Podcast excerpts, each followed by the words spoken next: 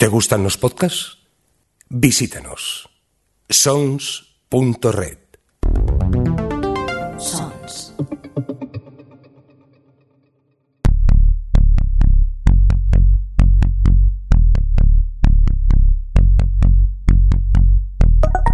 Sed todos bienvenidos a este podcast que, que se, que se llama. Que, espera, espera, espérate que abro el guion. ¿Cómo? De- descatalogados, descatalogados, descatalogados. Se, se llamaba descatalogados esto, ¿no? O des- descatacolados. Des, Des- desca- destacaloga- destacados. Destacalogados. des- Destra- descro- el, el- el cuarto, el cuarto podcast. de- ¿Cuarto? de este. El cuarto episodio, cuarto.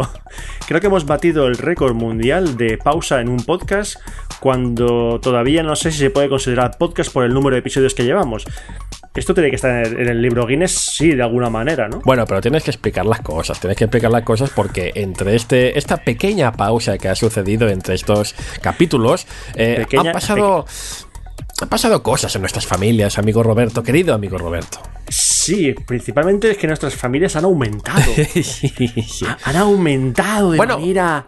de no exponencial, pero de manera lineal. Yo creo que en el capítulo 3 yo, yo ya tenía, ¿no? Eh, O, o no había llegado Sí. todavía. Me parece. Si no tenías, ya estabas a puntito, Sí. pero.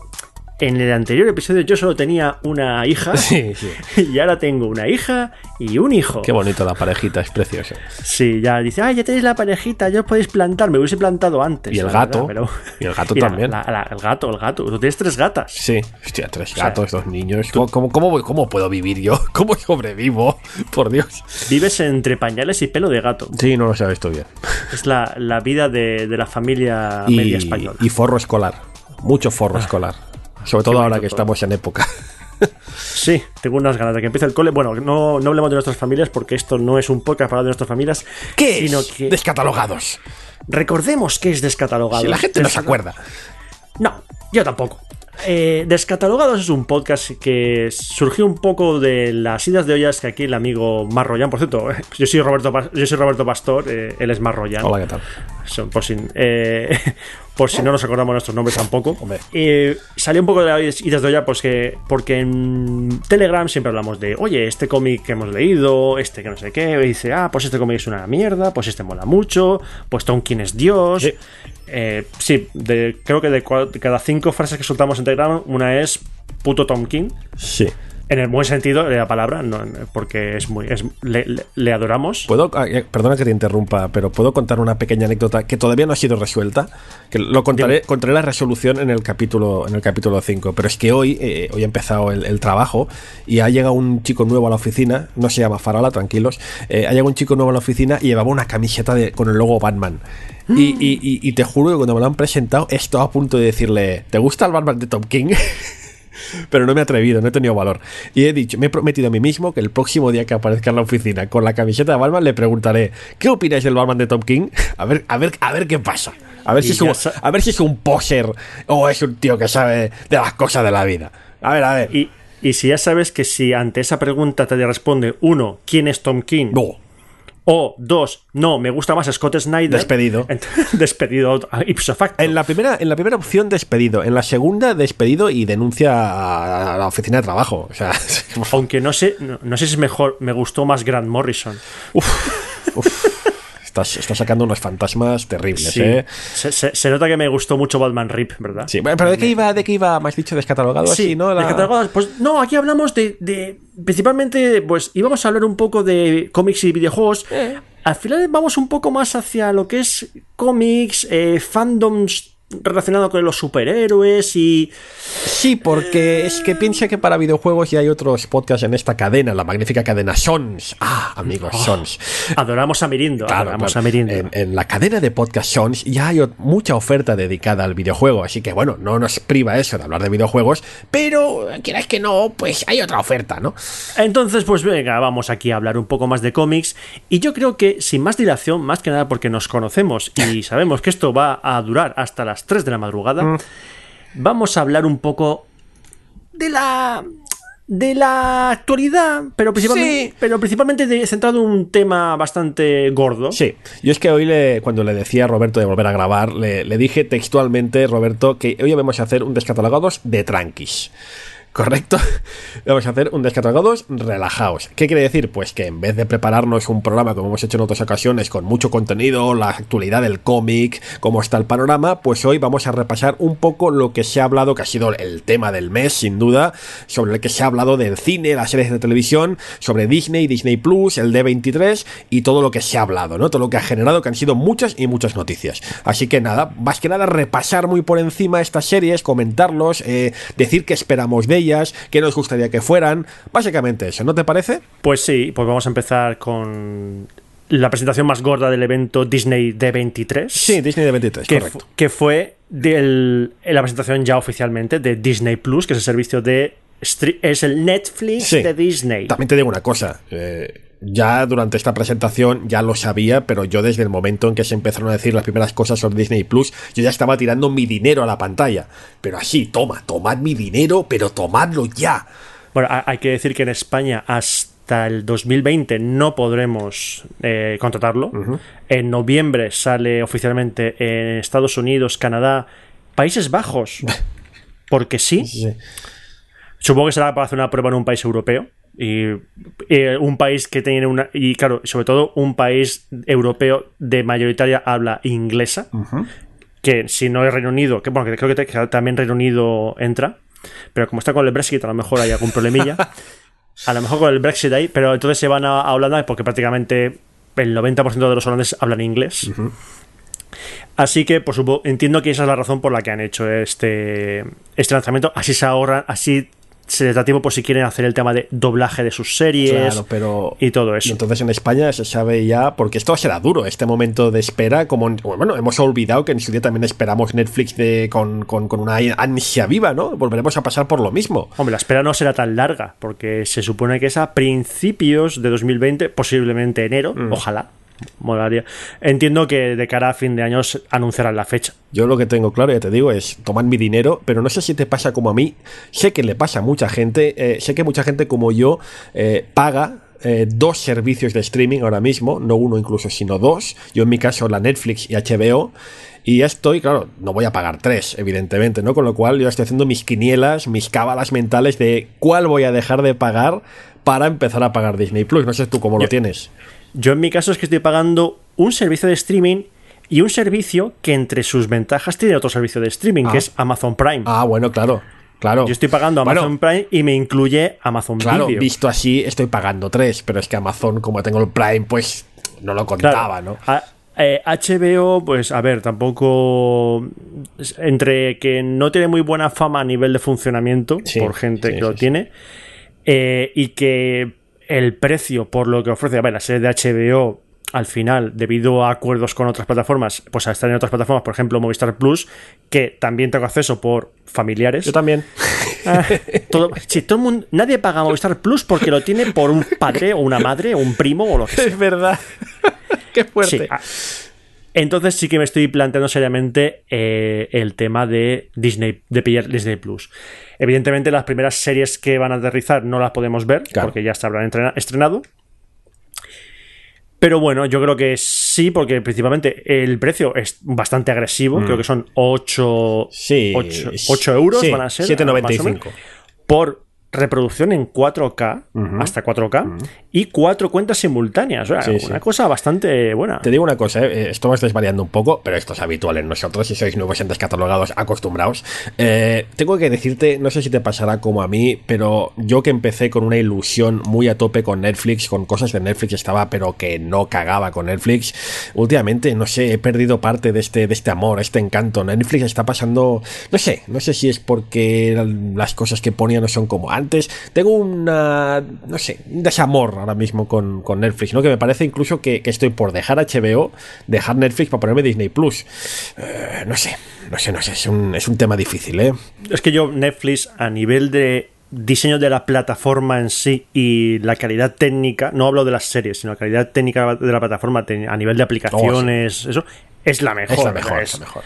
es una maravilla. Es o sea, yo, eh, yo no he tenido prácticamente ningún problema, salvo que se me ha ido la conexión, entonces ahí se rompe todo. Sí, sí, no, comparas con, bueno, ya no te digo con un Movistar, que es terrorífica, y HBO también dejará correr, no Netflix, Mira, es de- detalle, detalle, detalle lo que pasa. A ver, yo me descargo me descargo películas, pero como me pasa muchas veces que me descargo una película y no la veo, y resulta que luego, por dejarla ahí bajada, la ponen luego en una plataforma para verla. Entonces digo, pues leche, voy a verla en la plataforma. Y el otro día empecé a ver una película en Movistar Plus, y cuando faltaban unos 15 minutos para acabar la película, se corta Movistar Plus. Y no funciona. Menos mal que no había borrado la, copia descargada porque pude ver el final de la película. Pero dije, mm, es que no puedo ver el final de la película. Por favor, dejadme ver la final. Pues no pude. Pero al final, aquí me salvo, pero sí. Bueno, Roberto, vamos ya al meollo. Vamos a hablar de Disney Plus y vamos a hablar de novedades y de series que ya han sido confirmadas, pero que han, se han dicho muchos más detalles. De momento, eh, novedades confirmadas durante este D23 aparecieron tres series con, bueno, con un con unas ideas muy interesantes, ¿no? La primera me encantó mucho ver el logo. Cuando vi que sacaron los tres logos, porque solo han sacado tres logos sí. de estas tres nuevas series, y ver que el primer logo era Miss Marvel. Hombre, hombre, hombre, hombre. Kamala Khan, amigos. Aplaudí mucho. No, no han dicho quién va a interpretar a, a Miss Marvel, a Kamala Khan. Había, había, esta semana en Twitter, había como castings, ¿no? Castings de los aficionados y alguna era francamente poderoso. Pero eh, evidentemente que es una, una actriz de, de etnia hindú, pakistaní, Por porque. Kamala Khan es pakistaní. Por supuesto. De hecho, ella es uno de los mejores personajes que tiene Marvel ahora mismo, pero de, de calle. Es, es su serie es muy, muy divertida y plantea situaciones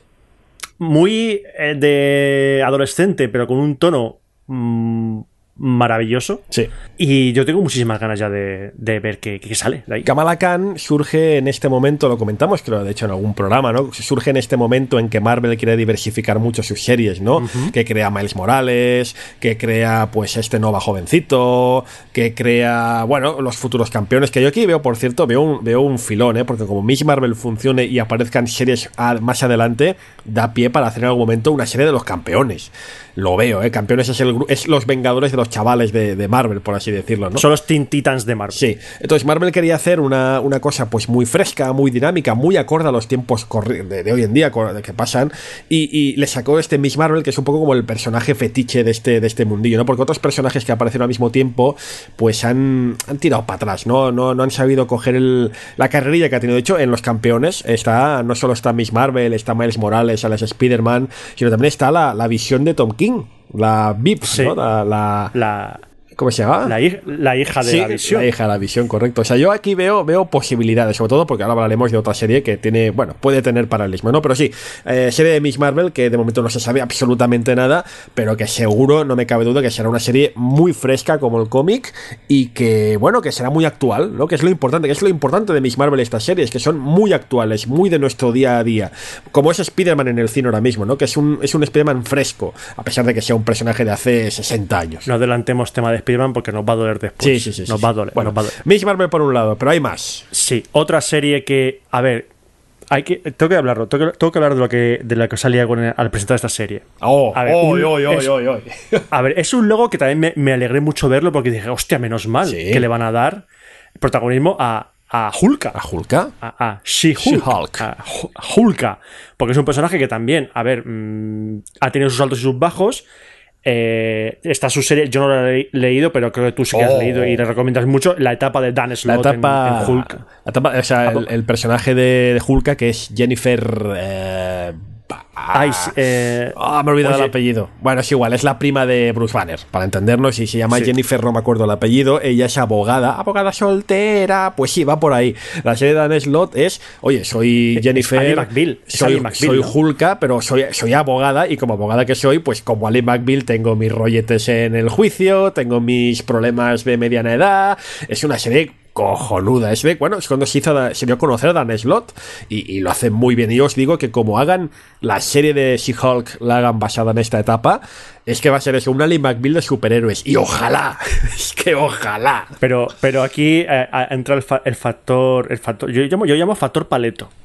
Sí. Yo llamo factor paleto porque cuando salió, claro, She-Hulk, Mm. que es el nombre en origen americano, saltó un montón de gente, al igual que con la pre- otra presentación que veremos un, poco más adelante, Sí. diciendo, ya están las feministas que han sacado, se han inventado una Hulk mujer por hacer no sé qué. Y dice, a ver, chavales, que, que vamos a ver, espérate, no. Y eh, me imagino el amigo le dice, calla, calla, espera, espera, no, no, indignado, porque esto no puede ser, hay que pararle. Y dice, a ver, Hulk, ¿en qué año se creó a Hulka? Uh, ¿En el 80 y algo puede de la ser? época de Bayern, imagínate, o sea, es de cuando lo. Sí, sí, de la época de Bayern. Que, ojo, cuidado, porque es que precisamente no es la primera polémica chorra que protagoniza Hulka en Twitter. Tú te acordarás hace año, año y pico, cuando salió en la televisión española un, un- un- un personaje que le habían dado el, el- la Hulka de Bayern y había dicho, sí, dijo textualmente, no me he leído esto, pero esto sin duda es un producto machista y, y- y no sé qué. Y, la gente que entiende dice, pero perdona, es que no, sabes lo que estás diciendo. O sea, la Hulka de Bayern machista. O sea, es que no tienes ni pajolera idea de lo que es. Evidentemente has dicho, lo acabas de decir, no lo he leído, desde luego, porque no, todo lo contrario, macho. Joder, es que, de verdad, ¿por qué Hulka con el personaje tan molón que es? Que por cierto, ahora no sé si sigues Los Vengadores, está teniendo una etapa un poco, un poco, bueno, es original, es diferente, ¿no? A ver, me- sí, estoy siguiendo los Vengadores de ahora y ese, claro, como Hulka ha pasado de ser un Hulka inteligente, Hulka esbelta, Sí. Que de hecho tuvo un rollo, un rollo con Tony Stark, Sí. si no recuerdo Sí, sí. mal. Están- est- con varios, se ha tenido ya. con varios, pero tuvo un rollo con. A ver, Hulka pasó. Ahora, ahora es la Hulka. eh, Ahora es la, ahora Hulka ahora es Hulk con melena.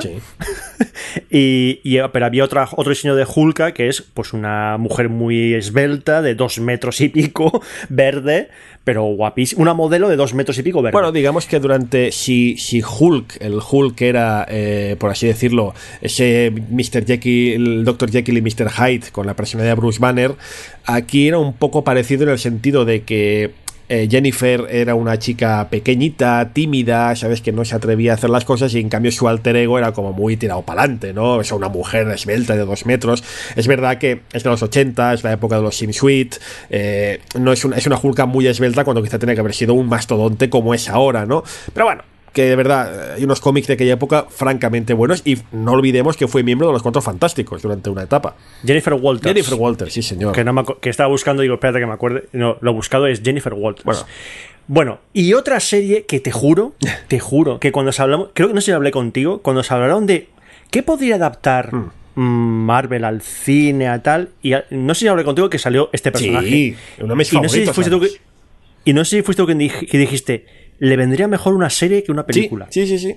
Y tienes toda razón porque Caballero Luna, Hombre, Moon Knight, Moon Knight, amigos. es un, es un personaje. Yo he de reconocer que mm, lo he descubierto relativamente hace poco, gracias al amigo Jeff Lemire, porque Seriazo. la porque la serie de la serie de limitada de Jeff Lemire de Caballero Luna en el All New All Different antes antes de Secret, Secret Wars y todo Sí. eso es una puñetera maravilla de serie y es una perfecta carta de presentación de qué es el personaje Sí. que es un superhéroe que no sé si. A ver, ¿cómo decir? Está loco. No, está loco. Está, no está no, loco. Está loco, tío. Está, Está rematadamente loco. Está loco de atar. Si esa es la gracia, precisamente. Claro, porque, porque yo la verdad es que yo me guiaba por lo que era Caballero Luna por en la época de los 90, por las portadas, Sí. por las portadas, y dije, este tío es Batman en blanco. Empezó así, es que empezó así, sin duda, empezó como eso, pero bueno, pero es que fíjate, ese es un personaje agradecido, Caballero Luna, es un personaje tan agradecido de escribir que en la última década lo han escrito Lemire, lo ha escrito Greg Ruca, lo ha escrito Warren Ellis, creo recordar, lo ha escrito Bendis, en todo miniseries eh, de 12, 15 números, y todas, siendo diferentes entre ellas, todas son brillantes, todas son espectaculares. La de Bendis, recuerdo que, que- bueno, es, es todo orbita alrededor de que es como un Batman que se le ha ido la olla, pero la olla del todo, o sea, totalmente loco, que ve, tiene diferentes personalidades, ve visiones, cada visión, bueno, perdón por decir visión, pero cada forma que ha tenido de retratar el personaje, cada autor es brillante, es buenísima, no hay serie mala, es que si tú me dices, ¿cuál quieres que adapten a la serie? ¿El de Ruka? ¿El de Lemire? Es que me da igual, es que todos son buenísimos. Sí, el de- eh, la verdad es que el del. La de Lemire, que es una serie limitada, creo que son 12 números también. Mm, Te lo dije, yo, o sea, yo no sabía, no había leído nada de Caballero Luna antes, no sabía si eso iba justo después de algún evento, pero dije, pero cuando llevaba dos números dije, me importa, me da igual. O sea, es que me da igual, me estáis presentando el personaje de, la man- de una manera genial para alguien que no lo conoce. Es decir, me estoy sorprendiendo con el personaje cada, cada, cada, página que paso. Es una serie que tienen que hacer tipo Daredevil. O sea, es que tienen, tienen, tienen, la, tienen la estructura, tienen la ambientación. Solo han de coger Daredevil y cambiarlo por este personaje y añadirle locura, mucha locura. Y entonces es que lo tienen, lo tendrán. Y lo he dicho, solo han de coger cualquiera de las miniseries de los últimos 10 años y tienes seriaza. Esas fueron las tres series nuevas que anunciaron en el, en el evento. Sí pero ya habían anunciado otras anteriormente, pero ya pudieron presentar algo. Algo más, ¿no? Algo más, decir más detalles sobre esas series. Y la primera, que yo tengo muchas ganas de ver esta.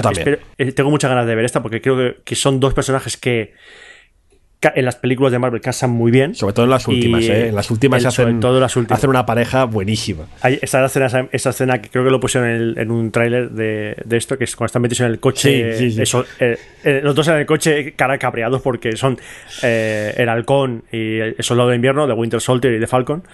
y claro, estaban cabreados en, ese momento, pero era muy gracioso. Y son dos personajes bastante dispares, pero que al final se hacen muy buenos amigos. Lo interesante de esta serie es que, claro, se llama The Falcon and the Winter Soldier, pero ya se atisba por el logo, si lo habéis visto. Claro, no olvidemos que The Falcon bueno, spoiler o no spoiler, no sé, creo que se puede decir, ¿no? A, es, a ver, mm, ¿cuándo se estrenó Endgame? Hace ya a ver, mucho. Eh, mira, el otro día vi Endgame para ver ya en el Apple TV, para pues, alquilarla en Apple TV. Así que, a ver, lo vamos a decir. A tope. Además, es que se ve en el logo. En el logo se ve el escudo de Capitán América. ¿Y por qué? Porque evidentemente The Falcon es el nuevo Capitán América porque ha pasado igual que en los cómics. Hace ya, pasó hace unos 5 o 6 años, más o menos, ¿no? Sí. En que pasaba lo mismo. El Capitán América, por razones X, se retiraba y dejaba el, bueno, el manto no, el escudo al halcón, que se ponía un nuevo traje, que es básicamente el mismo traje de halcón, pero con los colores del Capitán América y el escudo. Que por cierto, ese cómic del, del Capitán América, pero siendo el halcón, que es un. No sé si ha llegado a 20 números. por ahí. Es, es muy, bueno porque plantea mucho el, ese eterno problema de Estados Unidos de, del racismo. Y claro, cuando alguien de color, eh, bueno, negro, es nombrado Capitán América por el propio Capitán América. O sea, no es que él, ahora soy yo, no. Es que Steve Rogers le dice, tú ahora eres el Capitán América. Se ve como toda parte de la sociedad se pone en su contra. Él descubre que, a pesar de ser el, Capitán América, ahí eh, sufre, mm, sufre el racismo y ve a la gente de su alrededor, de su, de su propia raza, sufriendo injusticias, a pesar de que él es un símbolo de América. O sea, es un, es un cómic no es, eh, bastante adulto para, para ser el Capitán América de ese momento. Sí, de hecho no es la primera vez que se hace una aproximación a un Capitán América negro, ya ha habido varias aproximaciones en el pasado, pero esta contaba con el beneficio no de ser actual, no de ser muy reciente, de ver, ver en esas páginas, que es un poco lo que decíamos antes de Miss Marvel, ¿no? Es en este momento de Marvel en que dicen que quieren eh, añadir una capa como de realismo, llámale realismo, llámale lo que es el mundo hoy, ¿no? Que es un poco lo que ha hecho siempre Marvel, lo hemos hablado también en este programa, ¿no? Marvel siempre ha sido un reflejo de los tiempos y esta serie era un reflejo de los tiempos y sin duda también lo será. Pero no solo lo interesante es Halcón, sino que también el personaje de The Winter Soldier, que también en los cómics ha sido... Eh, muy tratado, también tuvo un periplo como Capitán América, este personaje en los cómics, ¿no? Con lo cual, bueno, puede haber ahí una relación, no solo la relación entre los dos personajes, los dos actores se complementan muy bien, sino que también hay mucha historia y mucha chicha que contar de este personaje. Y pasando a la siguiente serie, y otro personaje con mucha chicha. Perdona que te interrumpa, solo una cosa, básicamente decir que esta serie será la primera, la que estrene Disney Plus en otoño de 2020. La, primera de Marvel. La primera de Marvel. La primera de Marvel porque luego hay más, más cosas. Bueno, eh, sí, otro personaje que también tiene mucha chicha y que yo creo que nos ayudó a descubrir a, un, grandísimo actor y un, a un monstruo. un monstruo. Uno, de esos, uno de esos casos en, el que el casting es perfecto. o sea, perfecto. Y habéis cogido el tío perfecto para hacer este personaje que es eh, Loki, la, serie de Loki. Tom Hiddleston. Tom Hiddleston. Eh, yo adoro a ese hombre, yo adoro mucho. Te juro que no hubiera puesto nunca la mano en el fuego que este señor aceptar hacer una serie, pensaba así, lo pondrán de joven, harán otro actor, le dará una voz por encima, yo qué sé. Pero no, no, es que lo va a hacer él. Es maravilloso. Vamos a tener a este señor en, toda su salsa. Lo genial de esta serie es que solo vimos actores de las películas de Marvel. Sí, sí. es, que aquí mm, Disney está haciendo que, a ver, de hecho, todos estos todas estas series son canon dentro de la fase 4. La siguiente fase, es decir, la fase 4 ya no solo van a ser las películas de Marvel, sino también las películas y las series. Hostia, madre mía. Que también está bien, ¿eh? Porque a mí eso de que Daredevil y Agentes de S.H.I.E.L.D. estuviera como un poco... Bueno, Agentes de S.H.I.E.L.D. estaba como dentro, pero no del todo. Mm. Daredevil estaba totalmente fuera. No, aparte, eh, co- en, el- en la, en la Comic Con se confirmó que lo de Netflix ya no es canon, porque cuando cogieron al actor que hacía de malo en la primera temporada de Luke Cage, que es Mahershala, Mahershala Ali, es el nuevo Blade, Claro. cuando en la serie hacía de otro personaje distinto, Claro. diciendo, mira, que lo que Netflix muy bien, pero que no lo pasamos por el forro y vamos a, a otra cosa. Pena, pero bueno, eh, ¿qué le vamos a hacer, no? Pues sí, Loki. Loki tiene, tiene una pintaza impresionante. Además, eh, tengo que decirte que me encanta. eh, claro, el casting, evidentemente, es magistral. Pero me encanta quien han elegido para dirigir los seis capítulos de la serie, que es Kate Herron.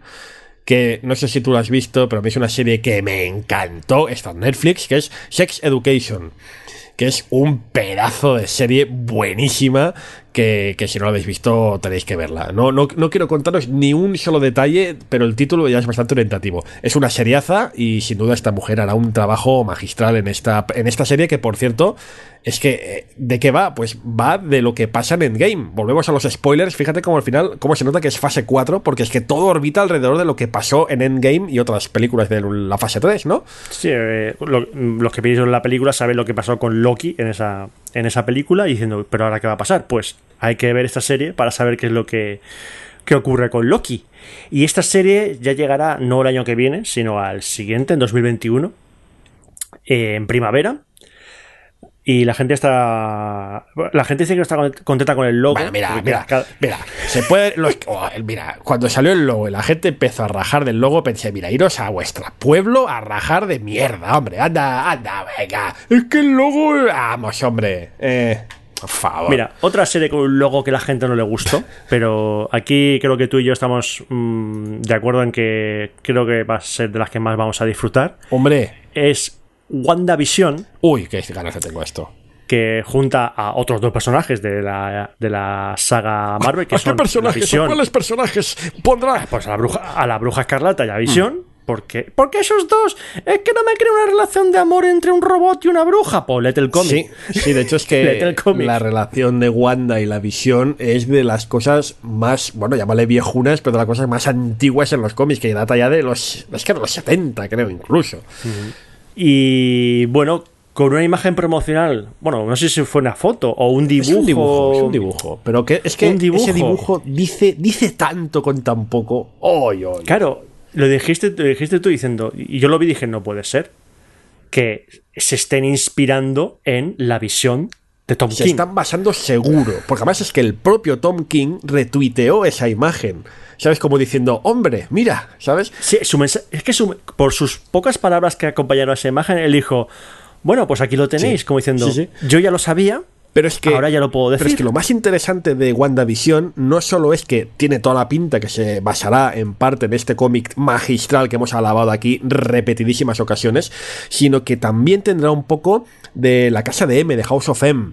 House of M era un cómic de hace una década ya, en que a Wanda, que recordemos es uno de los personajes más poderosos del universo Marvel, se le iba la castaña y como tiene estos poderes casi de un dios, pues inventaba ¿no? como un universo paralelo en el que todo era alegría, felicidad, ¿sabes? En que todo era perfecto, ¿no? Más o menos. ¿Qué, qué pasa? ¿Por qué me miras así, Roberto? No, no, es que yo no he leído House of M, pero te voy a hablar de otro cómic de los mutantes que, que es, es eso puto mismo. Bueno, quizá- es que es lo mismo. Bueno, el caso es que en, esta imagen promocional que parece el, visión de Tom King, se ve como la, la, la sombra del traje típico de los cómics de Wanda, de la bruja escarlata, ¿no? Como diciendo que está por ahí. Entonces, yo me he hecho como la teoría de que. Porque no olvidemos que la visión. Otra cosa de Endgame. La visión sigue muerto.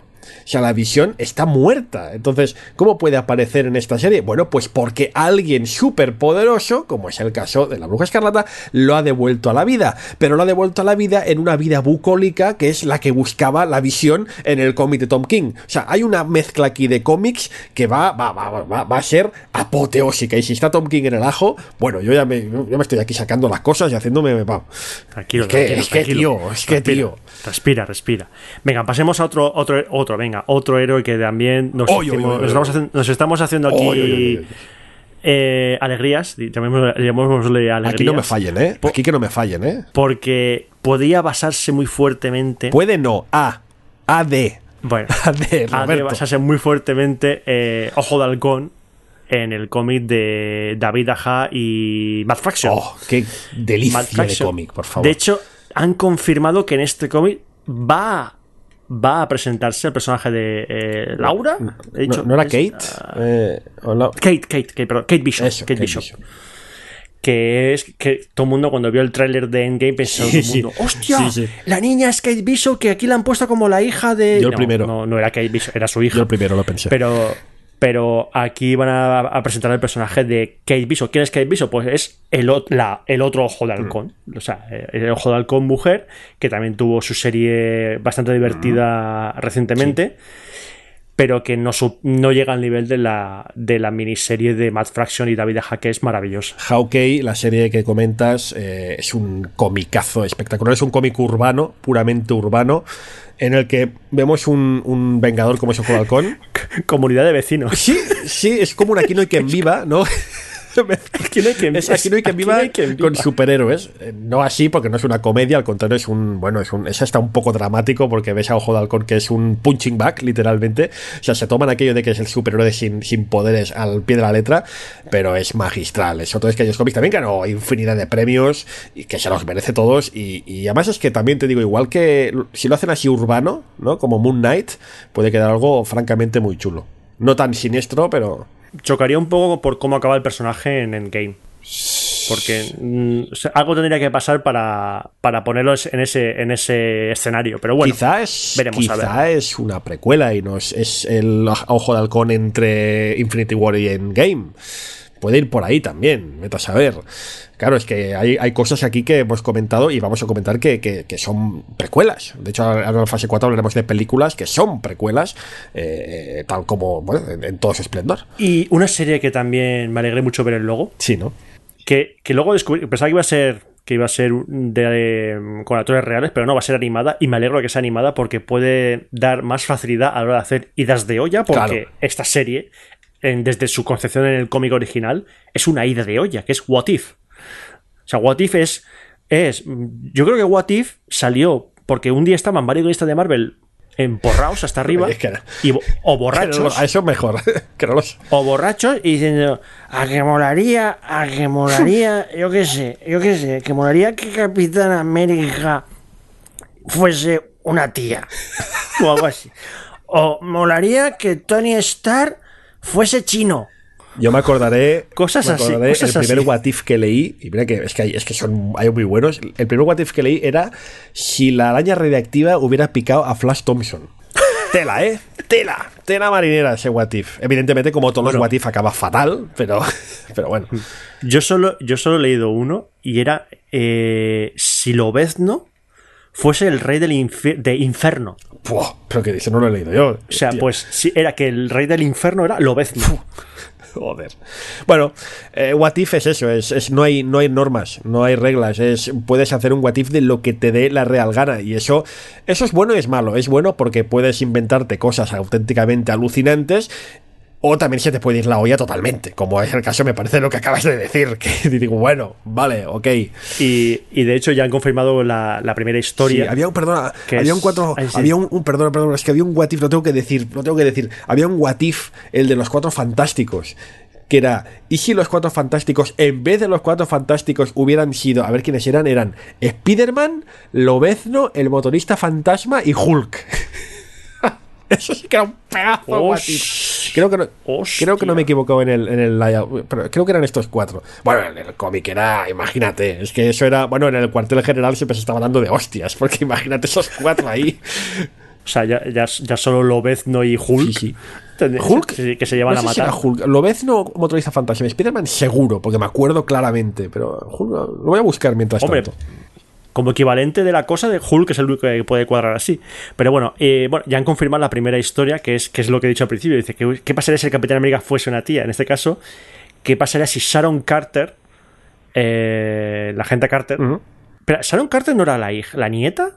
Ah, o- No, pero creo que se refiere a la, a la, a la Sharon Carter A- de la, a Pe- a- a- a Peggy. sí, ¿no? A Peggy Carter, a Peggy Carter, sí, sí. a Peggy Carter, que es la, la- Es que aquí en esta casa somos muy seguidores de Peggy Carter porque vimos la serie de Agente Carter, tristemente cancelada tras dos temporadas muy cortitas, pero es un personaje que principalmente a mi mujer le Sí. encanta. Y, y la serie nos gustó, nos gustó Pero en la imagen, no es que Capitán América se vuelve como Capitán Britannia, ¿no? Por lo que he visto en el diseño. Sí, a- algo así. Sí, es algo. Sí, era. Si ella. Claro, es que ella es británica. Claro, ella claro, es británica, claro. cierto. Y lo que dicen es que si se toma el suelo del supersoldado. Claro, entonces que es- no se puede convertir en Capitán América, sino en el Capitán Britannia, que es otro personaje He distinto. leído por ahí ¿sabes? otras posibles. eh, claro, es que cada capítulo será autoconclusivo. Eh, he leído dos eh, posibles argumentos más. Uno era si Capitán América tuviera armadura, como Iron Man. eh, o sea, que también se ha hecho, eh, o algo parecido. eh, y el otro que, bueno, el otro, un Marvel Zombies. En definitiva, también. Y pasando a otra serie, para terminar con la serie, que yo no sabía que se había confirmado esta serie. Sí, sí, tío. fue lo último, a última hora antes de acabar el de 23, se confirmó. Lo que pasa es que no es una serie, mm, seguramente no se puede considerar de la fase 4 porque no la produce Marvel, sino el canal Disney, el Disney Channel. Pero sigue siendo Marvel, Mm, evidentemente. vale. Que Claro. es Moon Girl y su dinosaurio. Un cómic bastante reciente de la factoría Marvel que he de confesar que yo nunca le he encontrado el punto, aunque entiendo que será para un target diferente al que soy, al que soy yo, Roberto, ¿no? Pero que ha tenido mucho éxito. Ha tenido mucho éxito y por eso pues lo han adaptado a, a, pues a serie de televisión que va a contar, por cierto, he leído hoy con productor ejecutivo a, a Lawrence Fishburne, que por lo parece puede poner una voz también, no lo sé. Se ve que es muy friki de Marvel este señor y le han puesto ahí de, de productor. Molaría que le pusiese la voz al dinosaurio, aunque sé que el dinosaurio no Oye, habla. Pues, pues oye, pues sí.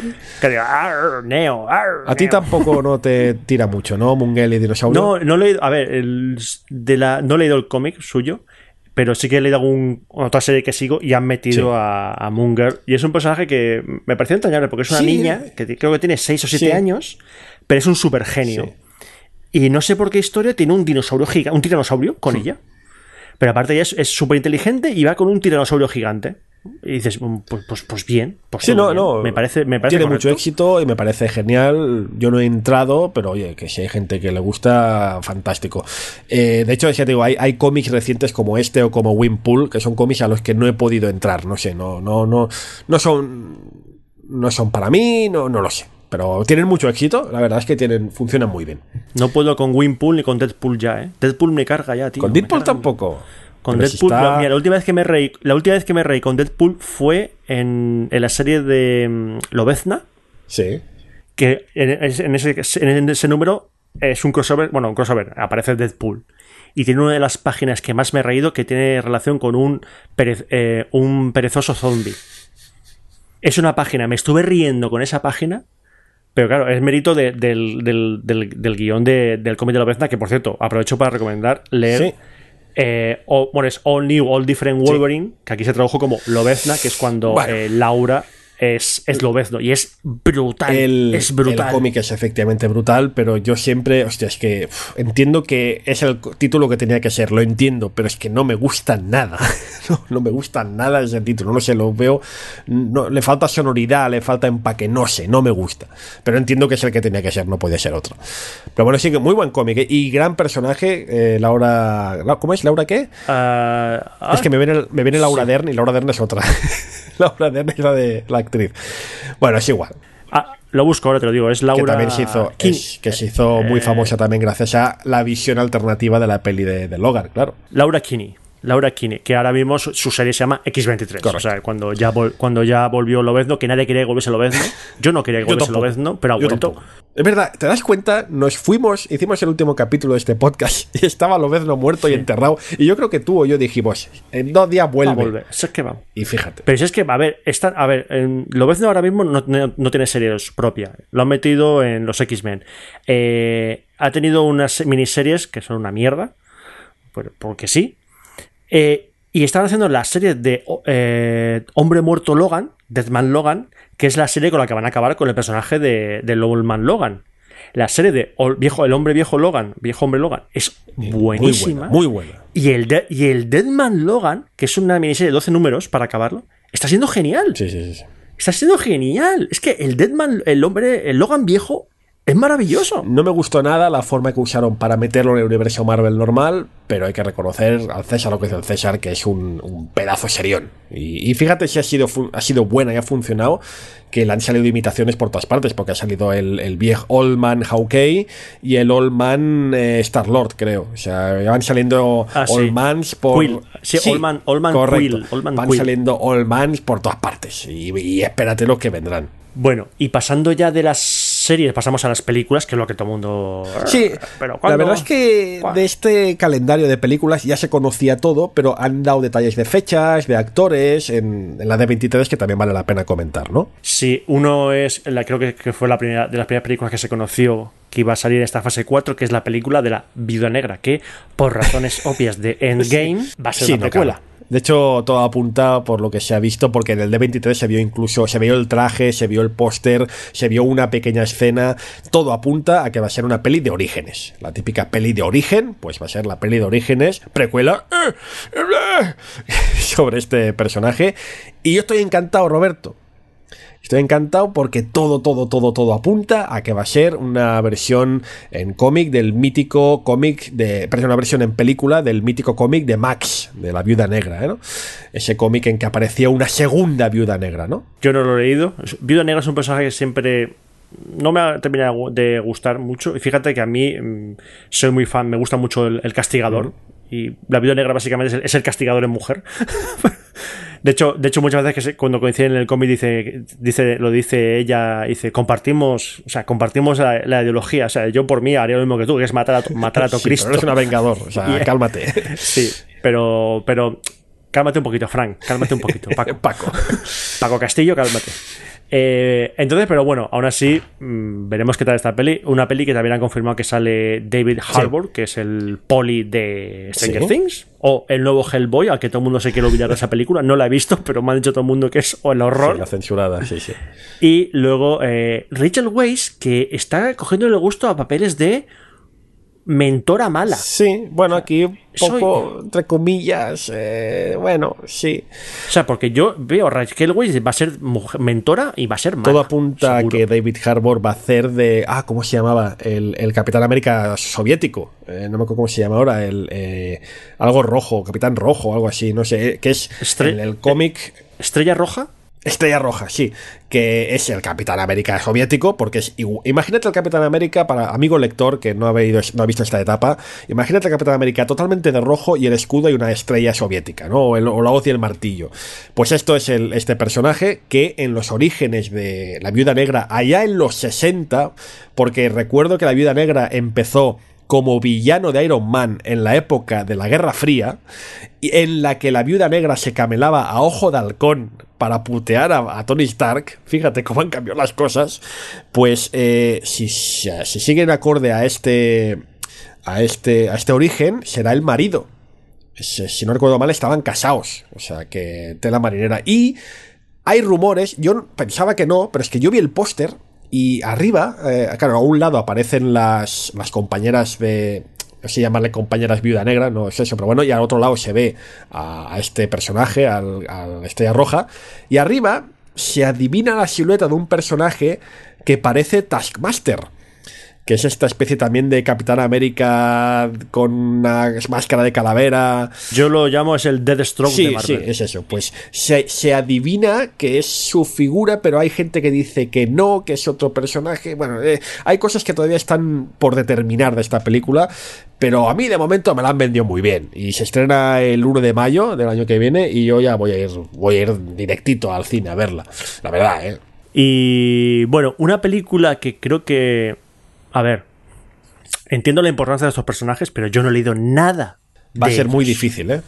Va a ser muy difícil, Roberto, esto. No he leído nada de ellos. Tampoco es que tengan una. Bueno, bueno. Una cantidad de números Lo considerable. intentaron, pero el tema. lo intentaron hacer un- como un reboot hace poco, pero. Pero el tema es que es, son obra de uno de los grandísimos de la historia de Marvel, que es Jack Kirby. De hecho, muy especializado en hacer historias cósmicas. Le encanta hacer historias cósmicas. De hecho, los. A ver, corrígeme si me equivoco, pero los nuevos dioses Sí, son de Jack suyos, ¿Son también suyos? Vale, los nuevos dioses son Bueno, suyos. es- sí, así en general sí, claro, ahí había más gente, pero Bueno. sí, no, es, es esta, este rollo psicodélico que tenía Kirby en su época que se hacía, se dedicaba a hacer locuras, locuras, Space operas eh, familiares. sí, shakespearianas ma- incluso, ¿eh? Shakespearianas, sí, Shakespearianas, algo así. Bueno, que es eh, Los Eternos, The Eternals, con un casting bastante, bastante potente. Hay, de hecho, mm, bueno, está Angelina Jolie, está Angelina Jolie, está Kit Harrington, Jon Snow, y eh, está, el- eh, no me acuerdo el nombre del actor, pero es el que hacía de Rob Stark en Juego de Tronos También, también. O sea, sí, también. Hay, dos, hay dos hermanos de, de Juego de Tronos en esta película. Sé que Kit Harrington hace del Caballero Negro, que es un personaje bastante mítico en los Vengadores en los 80 y los 90. Que, bueno, pues eso es un caballero de- que va de negro y que va con un caballo también, bueno. Me imagino, me imagino también eh, a la hora de elegir el casting, oye, ¿quién cogemos para el caballero negro? Mira, el de Juego de Tronos que va de negro. eh, eh, eh, eh". Vale, ¿cómo? Lo que pasa es que es lo que dices tú, los eternos es necesario según qué historia se quiera desarrollar. Yo tengo una teoría, que luego te contaré de lo que será la fase 4, 5 y 6. Yo tengo una teoría. Yo tengo teoría, luego la, luego la cuento. Por todo lo que se ve, ¿eh? Es una locura, es lo muy loco por mi parte. Pero yo, yo tengo ahí mi idea. Luego la cuento. Cuando acabemos todas las pelis de Marvel, me lo dices y todo lo, lo comento. Vale, vale. Los Eternos, Y- es- espera, espera, sí. los Eternos es necesario por no solo por esta teoría que tengo, sino por mm, en las pelis anteriores, sobre todo en, en los Guardianes de la Galaxia, se ha hablado mucho de los celestiales, se ha hablado mucho de, de los orígenes del universo, y los Eternos es una parte importantísima de este universo Marvel. Pero es verdad que yo sé que he leído algunos de estos cómics, son cómics difíciles, espesos, complicados. La viva prueba es que si tú le dices los eternos a cualquier fan medio, eh, mientras que de cualquier otra serie te dirá personajes sueltos, en los eternos es más complicado, ¿no? Porque son... No es que no tenga carisma, no es que sean malos cómics, pero es un viaje de ácido importante en la carrera de Kirby, bastante importante. Con lo cual... Yo confío en que esta gente sabe hacer cine y lo sabe hacer muy bien y algo guay harán. Yo no pensaba que harían una peli buena de los Guardianes de la Galaxia. No pensaba jamás en mi vida, imaginé que podría haber hecho una buena peli de eso, y fíjate. Con lo cual, tengo fe, pero. Ostras.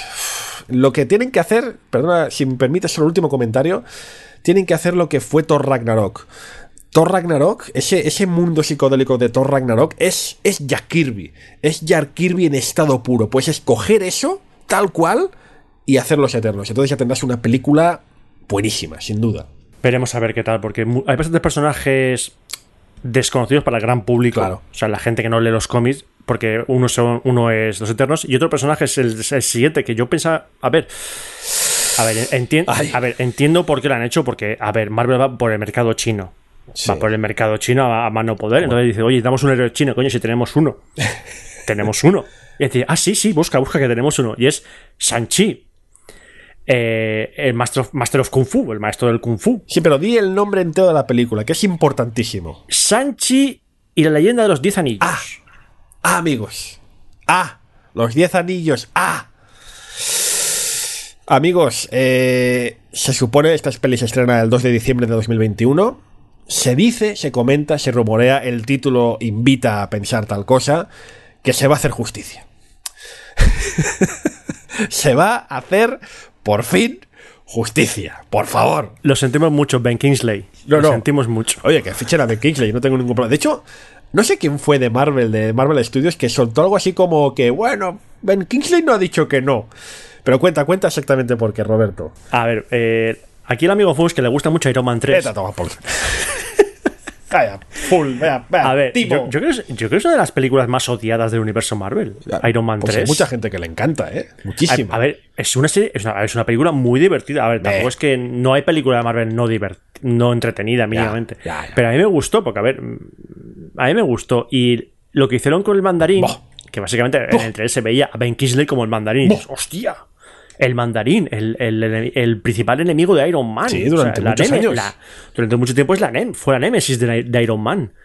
Y dices, Dios mío, el mandarín, ¿qué van a hacer? ¿Y qué hicieron en la película? Pues hicieron un chiste. Sí. Porque salía en plan que era el mandarín, pero en realidad no sé si era el mandarín de verdad o no era el mandarín, Bueno. o era un tío hacerse pasar por el mandarín, pero es que luego aparece el malo de verdad diciendo, soy el mandarín, así Sí, en plan, ¡oh! Te digo una cosa, eh, a ver, yo también porque soy así, soy un comiquero empedernido y entiendo que, que dejando a un lado los cómics, dejando a un lado el origen y dejando a un lado lo mucho que respeto los cómics originales, yo entiendo que la jugada de que hicieron estuvo bien. Las cosas como son. O sea, yo re- reconozco que, que fue un punto de decir, ¿qué? ¿What?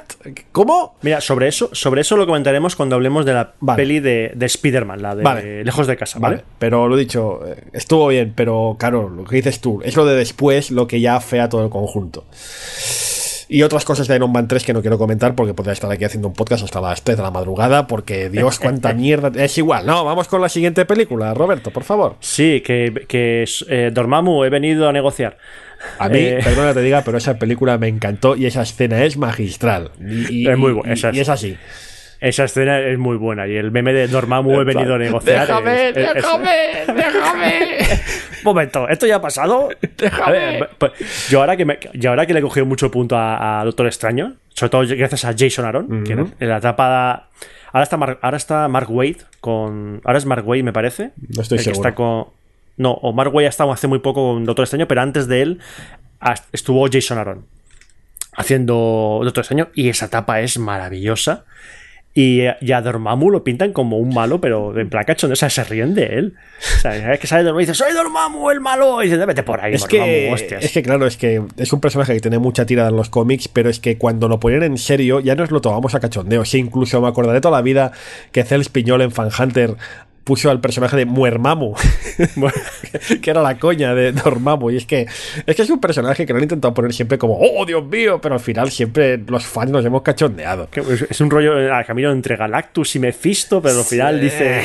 Además, en un cómic reciente salía Dormammu diciendo ¡Soy la leche! Y no sé quién llega, creo que no sé si es Galactus y le hostia y dice ¡Vete de aquí, hostia, ya! Sí, ya no, no hay respeto por nada. Nadie no respeto. ¿Y cómo se llama la peli Bueno. esta de Doctor Extraño la nueva?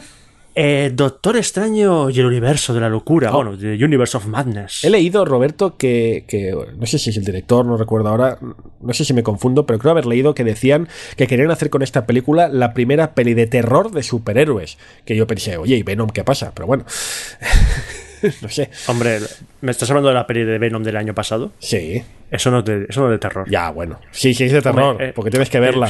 Sí, es de terror por lo mala que es. Pero luego dices, eh, no, mira. Y fíjate que Tom Hardy lo hace bien, ¿eh? Sí, Tom sí. Hardy lo hace muy bien, pero es que la película no se sostiene. Bueno, pero no hablemos de, No, no, no. de, de enemigos de Disney. Qué cabrón. ¿Cómo lo has soltado? Eh, Doctor Extraño, mm, ¿la veremos? Hombre, la veremos todas, Yo es la que la veremos todas finalmente, Mira, pero yo la veré ni que mí- sea porque como sale Benedict y aquí en esta casa se respeta mucho todo Benedict. Sí, exactamente. y bueno, hay que decir que, claro, tal como acabó Doctor Extraño el anterior, el malo puede ser eh, este otro mago, Ah, que es el amigo. Claro, ¿Eh? sí, hombre. Será ese, Sí. en teoría. Eh, pero bueno, otra película que presentaron que es una es la cuarta parte de, de la saga dentro de este personaje y otra película presentación que levantó las iras de la gente. Pues mira, Y yo, y yo me alegré un montón porque, por- porque dije, pero ¿cuándo van a hacer esto? ¿Cuándo van a hacer esto? Eh, tú lo sabrás mejor que yo porque tú has leído esa etapa desde el principio. sí. Muy buena. Eh, Thor, o sea, Thor... eh, Sí, uy, se me olvidó el nombre de la- del personaje.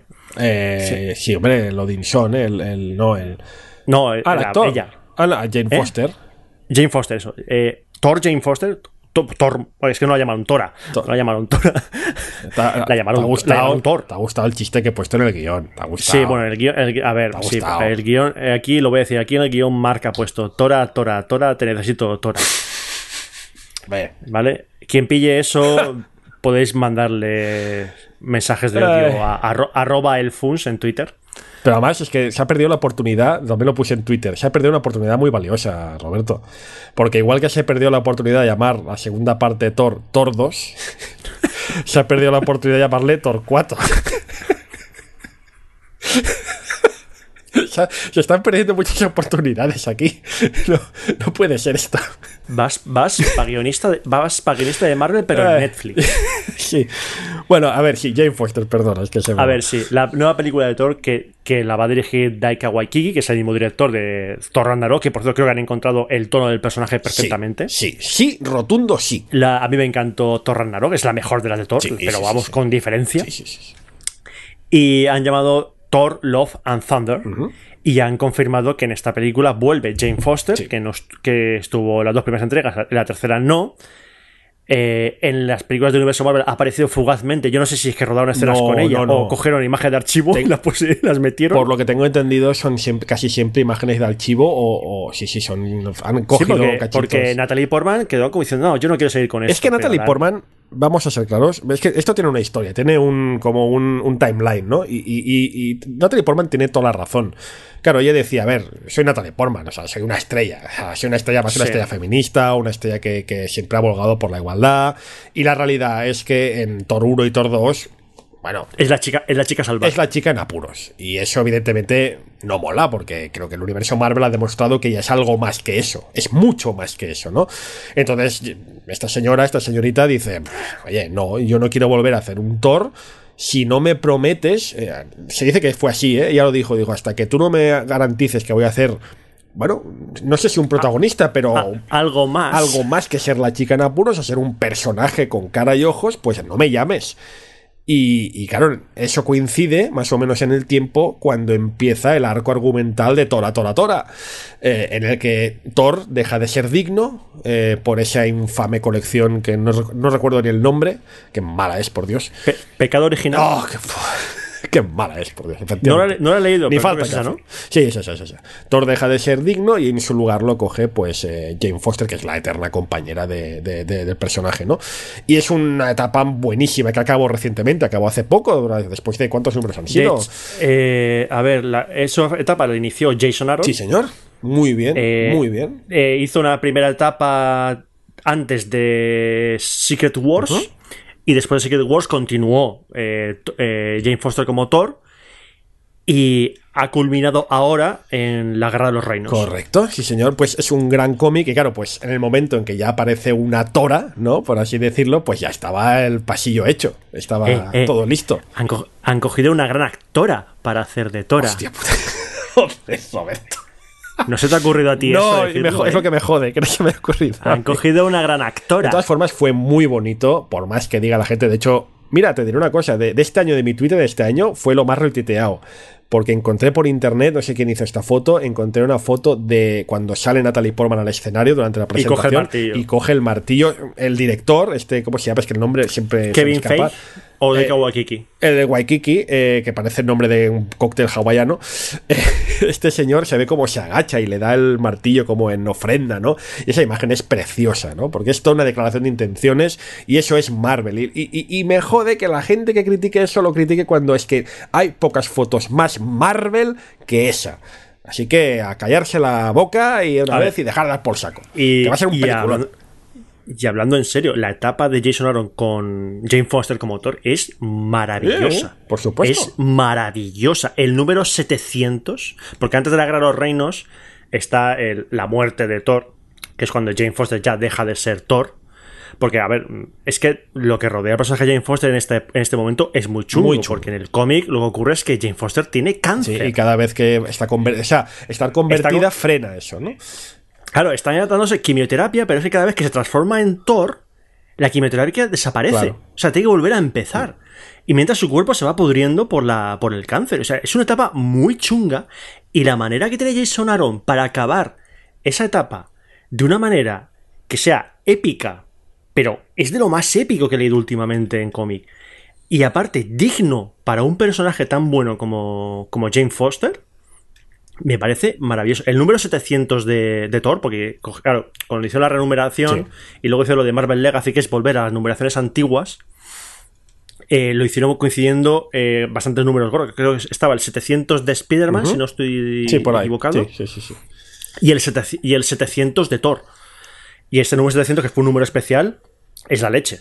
Es una. que hagan esta película, eh, que por cierto, no va a aparecer Thor seguro, el Thor original, por contra comentaremos a continuación, eh, es una demostración de que hasta ahora, si bien se han hecho muchas películas muy grandes de Marvel cogiendo material antiguo, desde el mismo Infinity War y todo lo demás, eh, también Marvel está demostrando que puede coger historias muy recientes, porque esto no tiene ni, ni, tiene ni cinco años, e igualmente coger material muy grande, muy bueno, ¿no? Y ya os lo he dicho, estamos hablando de las series, ¿no? Hay, material reciente de este mismo siglo, de esta misma década, buenísimo, que se puede utilizar para películas, y estoy convencido que Thor Love and será una muy buena adaptación de este cómic que, bueno, recomiendo, porque está muy, muy bien. Y bueno, eh, otras películas confirmadas que también son. Bueno, casi todas son continuaciones de personajes ya establecidos en el universo Marvel. Tenemos eh, Black Panther 2, que Black Panther fue, fue. A mí me gustó mucho, Black Panther, la verdad. Más que confirmada, evidentemente. Eh, además, creo que fue de las más exitosas de. quitando lo que es Vengadores. Sí. porque es de es de las más exitosas como personaje solo. Porque es una película además muy importante. Y, vuelvo, lo de, vuelvo lo de antes. Es Marvel puro, no es Marvel diferente, es una Marvel diversa, es una Marvel que refleja los tiempos.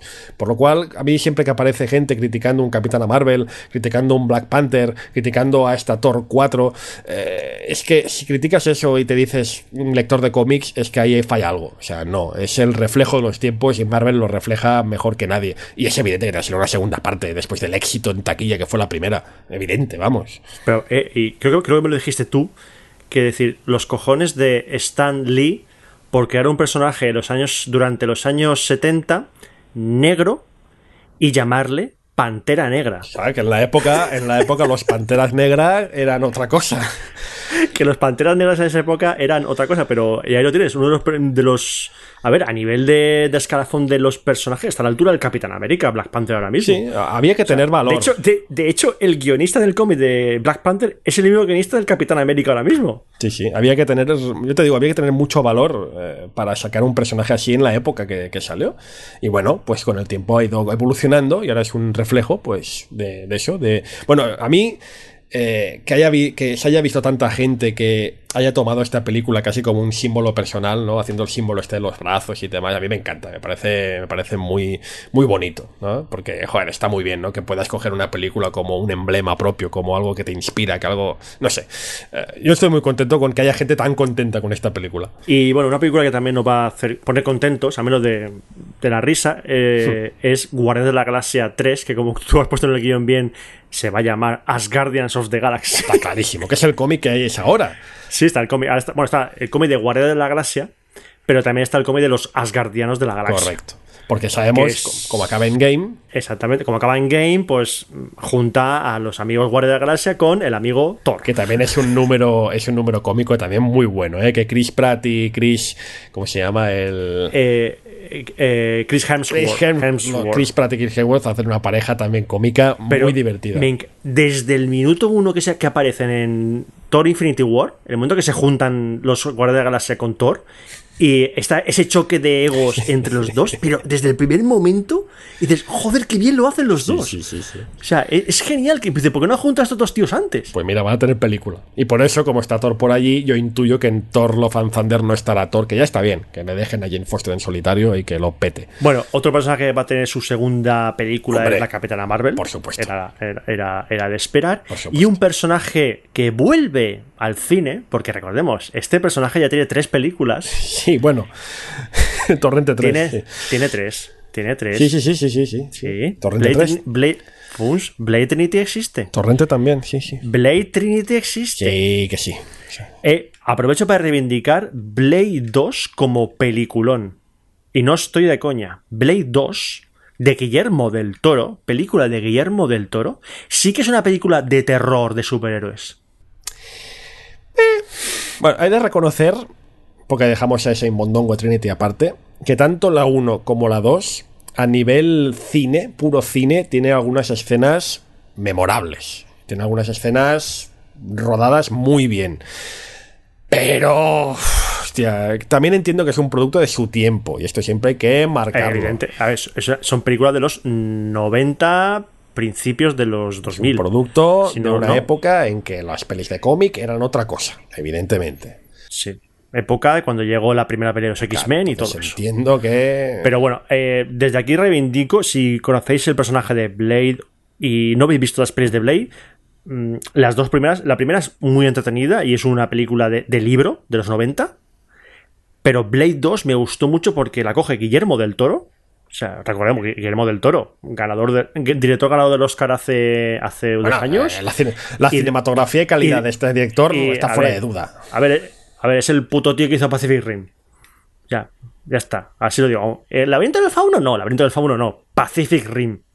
Maravilloso todo. Eh, Blade 2 porque es muy, muy buena.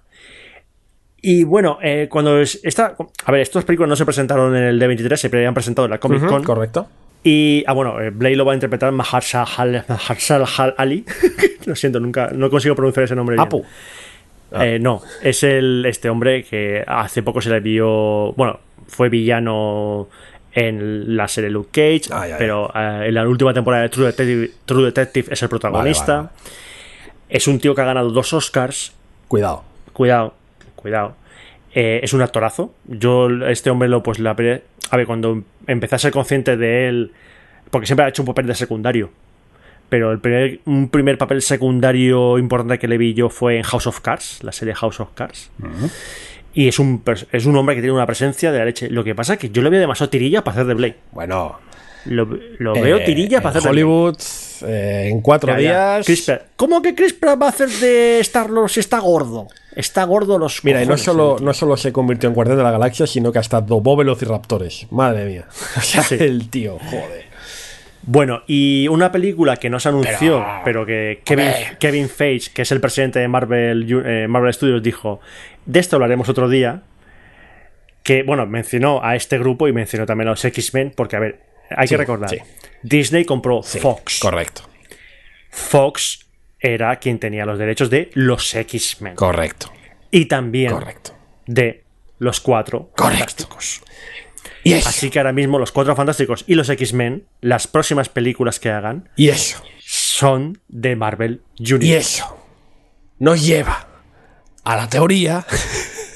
Aquí, venga, Aquí, dila, mi dila. teoría es Tu teoría. que la fase 4, Sí. posiblemente la 5, y puede que hasta la 6, ya que estamos hablando siempre de, de fases de 3 en 3, Venga. Si la fase 1 a 3, el malo villano terrorífico fue Thanos, que evidentemente ya queda en el recuerdo, por razones evidentes. Sí. Escuchad lo que digo, ¿eh? Apuntadlo en vuestras agendas. A ver, Apuntadlo. que, que tampoco te vas a mojar. Que tampoco te vas a no, mojar. no voy a mojar mucho, pero ahí está. La fase 4 y posibles venideras. El villano principal va a ser. Galactus. ¡Oh, Dios mío! ¡Qué sorpresa! Y ¡Madre eso, mía! No me lo y esperaba eso nadie. explicaría muchas de las películas que hay en la fase 4 que mostrarían un avance de lo que sería eh, este personaje. ¿Eh? Pues a mí me, a mí me jode, tío. ¿Qué? ¿Qué dices? Porque, porque a mí me gustó Galactus de la segunda peli de los Cuatro niebla. La nube La niebla. gigante. la nube gigante me gustó ese La niebla de Galactus. Stephen King. Te jode. Es, co- es coño. No, es que a mí me hubiese gustado que el malo gordo fuese Doom. No, no, a ver, no, para, para, para. Es que, qué Ah, poco sabes ah. cómo funciona la mente de Kevin Page, que es un tío que. Kevin Page, los cuatro fantásticos, mira, otra teoría. Aquí desarrollada on the fly, al aire, venga, pim, pam. El- los cuatro fantásticos cerrarán la fase 4. Mira lo que te digo. Cerrarán la fase 4. Y entonces veremos en la escena post el a malo. Doom Y- vencido, exacto. pero. Y. Ah, y espera, espera, ya te paralelamente- entiendo. Doom, Doom va a ser el Loki de esta. Y paralelamente, atención, paralelamente van a mezclar todo este tema de Galactus con unas Secret Wars que mezclarán universos Mira. de manera que se pueda introducir el universo de los X-Men con mucha facilidad y el universo de los mutantes en el universo Marvel. ¡Pim, pam! ¡Toma la casitos! Mira, mm, te lo compro. te lo compro por la razón muy evidente. Hombre. Y es que cuando estaba el lío de los derechos de los mutantes, que, que decían por qué aparecen Mercurio y la Bruja Escarlata en los Vengadores si son mutantes, que de hecho no, No, los llaman mutantes, aumentados. no me acuerdo qué palabra. ¿Cómo Aumentados, aumentados. Aumentados. Es, es- es decir, estamos en un universo en el que los mutantes no existen. ¡Exacto! No existen Exacto. para nada. Ah, Aparecen los aumentados. Correcto. Y eso podría dar pie a que no solo mezclar universos, sino que a lo mejor cogen a actores que ahora mismo tienen. Han participado en las películas de los X-Men. Sí, señor. Evidentemente Hugh Jackman no, porque ya ha dicho que Hugh Bueno, Jackman bueno, bueno, no bueno. hacer- Bueno, A- a mira, ver, Hugh Jackman Olman Logan, sí. o un Deadpool 3. y eso también Eh, lo mi- meterían mira, dentro. me- a mí me meten a Deadpool en el universo Marvel de, Roberto, el Roberto, MCU Roberto, spoiler, spoiler, lo van a hacer y a Cable también. también. Y podría decirle. Bueno, creo que lo hacen en la película de Deadpool 2, hacen coña de que dice, oye, ¿tú, tú eres bien de Thanos o algo así? Creo, creo que, creo que hay una Lo van coña. a hacer, Roberto. Créeme, lo van a hacer. Está, está, está, Mola- está servido, está hecho. Pero, Apuntate esto. El día de mañana, cuando salgan estas informaciones, cuando estemos en 2027 y salga el final de la fase 4, o fase 5, fase 6, acordaos del FUNS y lo que dijo en 2019. Acordaos. vale. Pero ¿sabes qué, sabes, qué, ¿sabes qué personaje no va a estar en esas películas, verdad? Ay, sí. Bueno, ¿Lo, lo hablamos, ¿Lo hablamos ahora o lo para dejamos después, para después, porque aparte, antes de acabar el D23, no tan extensamente como Marvel, podemos comentar también que también se dijeron muchas cosas y muy interesantes de Star Wars. Sí, Star Wars, que este año estrena la tercera película de la tercera Sí. trilogía. El ascenso de Y la Skywalker. despedida de mucha gente. ¿eh? Esa película, despedida en persona y despedida moral. Despediremos, bueno, despedimos de, de John Williams, nos despediremos de Leia en postmortem, pero nos despedimos de Leia, nos despediremos de Luke, nos despediremos de todo un universo, porque evidentemente si se hacen cosas nuevas, o serán precuelas a lo Han No, es Solo, que ya- o ya serán han- ya en el futuro. A ver, han dicho que ese es el fin de los Sí, sí, o Skywalker. sea, es una... O sea, la, la saga Skywalker acaba aquí. Es una despedida en toda regla y, y vamos a llorar, vamos a llorar mucho. De hecho, a ver, de hecho, el, tra- el tráiler que sacaron en el evento, que era. Bueno, tráiler. un- una vista. O sea, no sé si es el tráiler, porque se ponen escenas de las siete películas. Perdón, las ocho películas. Y luego ya también es- escenas de la nueva, donde ya la gente ha empezado a hacer teorías locas de por qué Rey aparece como aparece. Ay, amigos. Digo, mira, yo ya, ya no sé. Eh, y luego ya está, que después de esa trilogía ya se anunció que va a haber otra trilogía creada íntegramente por el director de Los Últimos Jedi, que, que es el mismo director de mm, esta, esta película del tiempo, que se me olvidó el nombre, que era que Bruce Willis Ah, viaja al, pas viaja al pasado y se encuentra Oh, con sí mismo ¿cómo de joven. ¿Looper? eh, Looper, Looper, Looper. peli, La película es Looper y se me olvida el nombre Sí, del director, sí, que es lo importante, pero bueno. Así tengo yo la cabeza. Eh, pero bueno, ese es el, el encargado de hacer la nueva trilogía. También te digo que- que un spoiler de la hostia, pero bueno. Eh, nada, nada, de Looper, digo, que es con todo de que va. o sea, A ver si es el tráiler. bueno, bueno, vale. Vale, es vale. el tráiler. Eh, es- Ese es el tráiler. Dice, oye, Vale, soy vale, Bruce vale, Willis. vale. ¿Y, tú, quién eres? Tú eres Bruce Willis de joven, pero no Vale, soy vale, Bruce Willis, vale, soy vale. otro actor. Bueno, pero sí, eh, Star Wars también va a tener series de en Disney Plus. ¿Ah, sí? La primera, que de hecho sale dentro de dos meses, en noviembre, es The Mandalorian. El Mandaloriano, ¿no? el Mandaloriano, que dice, hostia, ah, ¿te acuerdas que cuando empezaron a hacer el tema de las películas de personajes soltos que hicieron la de Sí. Rogue One, hicieron la Sí. de Han Solo, la siguiente película que iban a hacer era Correcto. Boba Fett? Pero al final eso ha derivado en que no, que se va a hacer esta serie que es de Mandalorian, Pero- donde el amigo el amigo Pedro Pascal, Sí. Gran actor. el actor gran actor, conocido por ser Oberyn Martell señor. En en Juego de Tronos y también ser el, policía hispano en Narcos. Pues va a ser del Mandaloriano, una serie bastante, oscu- bastante Sí, oscura por el sí, sí. Que por cierto, me volví muy loco cuando veo a Cal Withers. El puto Cal Withers. Que dije yo, un momento, digo, claro, yo me dije, un momento, digo, un momento, un momento. Hombre- yo lo primero que vino a la, mente fue eh, Billy D. Williams, o sea, Lando Calrissian. Pero dije, pero un momento, no, no, no. Pero si Lando sale en la nueva película de Star Wars, digo, pero este hombre, yo este hombre lo he visto 50 mil millones de veces, ¿dónde he visto yo este hombre? Y digo, Cal Weathers, o sea, Apollo Creed. El puto Apollo Creed y el, y el amigo de Schwarzenegger en Depredador. Que, que también estaba de unido los cachos que estaba, ¿eh? Cuidado con este. Hostia, digo yo, por fin este hombre vuelve a donde se merece. O sea, un- es un actor, es un mito de los años Señor. 80. Y aquí le han dado un papel y digo, menos mal, por favor, me encanta este hombre. Y bueno, eh, la serie, la, la- no sé si la produce o la dirige John Favreau. Mira, eh, se han cogido todo, tienen ya como una como un saco de actores y directores, ¿no? En Disney. y, ah, venga, Que- tira, tira, tira. Para, para quien no lo sepa, John Favreau es actor y director eh, y en lo hemos visto Bueno. ha dirigido Iron Man 2, Iron Man 3 y no sé si la Y primera también. documentales, tío. Tú no. Y apa- eh, aparte, es, ¿qué? si ves tú el documental que hace este tío en Netflix de comida, comida buena, comida rica, te, te- te pone, te pone gordo porque. Ah, hombre, así- él, digamos que creo que ese documental lo disfrutó porque el hombre está bien. Sí, sí. Está Pero es bien que además el, el documental es Y- buenísimo porque es básicamente él yendo de food trucks, disfrutando como un cabrón, pero se va, se va, de, co- se va a comer con sus coleguis. Y claro, los, los colegas Claro. de John Favreau son, hombre, pues tú dirás que si el, el señor Spiderman, que el señor Iron Man, que sí que... eh, mis coleguis, mis colegas, a la venga. Si me acuerdo este tío que hizo la serie, la pelista de Chef, que se, que se hizo que, sí. no, como la, creo que también la escribió él, la guionizó y se puso de, de su mujer, o su, no, de, perdón, eh, se puso de novia a Scarlett Johansson y de exmujer a la, a la hispana de Modern Family, que no me acuerdo cómo se llama. Sofía Vergara. Esa. Y dices, no eres tonto, John Favreau, no eres tonto, hasta que... eh, hasta que... Ay, ay, qué, qué mal se lo montan los millonarios, por favor, de Hollywood. Bueno, eh, muchas ganas de verla. Esta, evidentemente, no la veremos aquí todavía porque se estrena en noviembre, No legalmente al menos. pero no no la veremos legalmente, evidentemente. Y una serie que sí que veremos legalmente, y yo tengo muchísimas ganas porque yo he de decir que adoro a este hombre. O sea, yo a Iwan McGregor lo adoro. Me parece. Aparte que el tío ha hecho un pato con el diablo y no, y no envejece desde Trainspotting. de- Desde Trainspotting este tío no envejece, nada. Y tiene, creo, no sé si tiene ya 50 tacos. Sí, tiene que tenerlos. O sea, porque no me cuadran bien, no me cuadran bien los números, pero si no te. Pero es increíble este hombre, y aparte que ha hecho 300 millones de películas y de todo tipo, ha hecho de todo. Que por cierto, no sé si sabes que han hecho una secuela del Resplandor. Ah, sí, sí, es verdad, me suena, es cierto. Y el protagonista es Iwan McGregor, que es el, es el hijo Anda. del Resplandor, cuando ya es es un actor, es un actor muy versátil, Juan McGregor, ¿eh? O sea, te hace, bueno, ya lo bien que yo no me creía que cantase tan bien en Moulin Rouge, tío.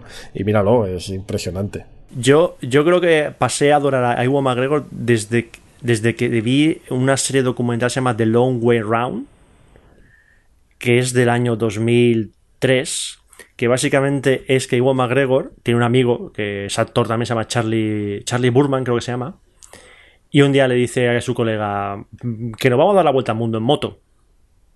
Y dice, pues vale, pero ¿tienes dinero? Sí, tengo dinero, pero que nos lo financien y convence y hacen un bueno no sé hacen un es que lo explican en el propio documental lo que hacen básicamente es dar la vuelta al mundo en moto y lo graban todo y el documental creo que son seis episodios y es genial porque empieza de cómo montan todo y luego ya pues todo lo ocurre por durante el recorrido cómo recorren eh, aparte de dar la vuelta al mundo por la ruta más, más no más chunga pero no es fácil y luego tiene otro documental de unos pocos años después que es The Long Way Down que hacen. Bueno, ellos salen desde, desde Londres. Bueno, des- eh, sí, creo que salen desde Londres en The Long Way Round. Y The Long Way Down salen desde Escocia hasta Sudáfrica. Ostras.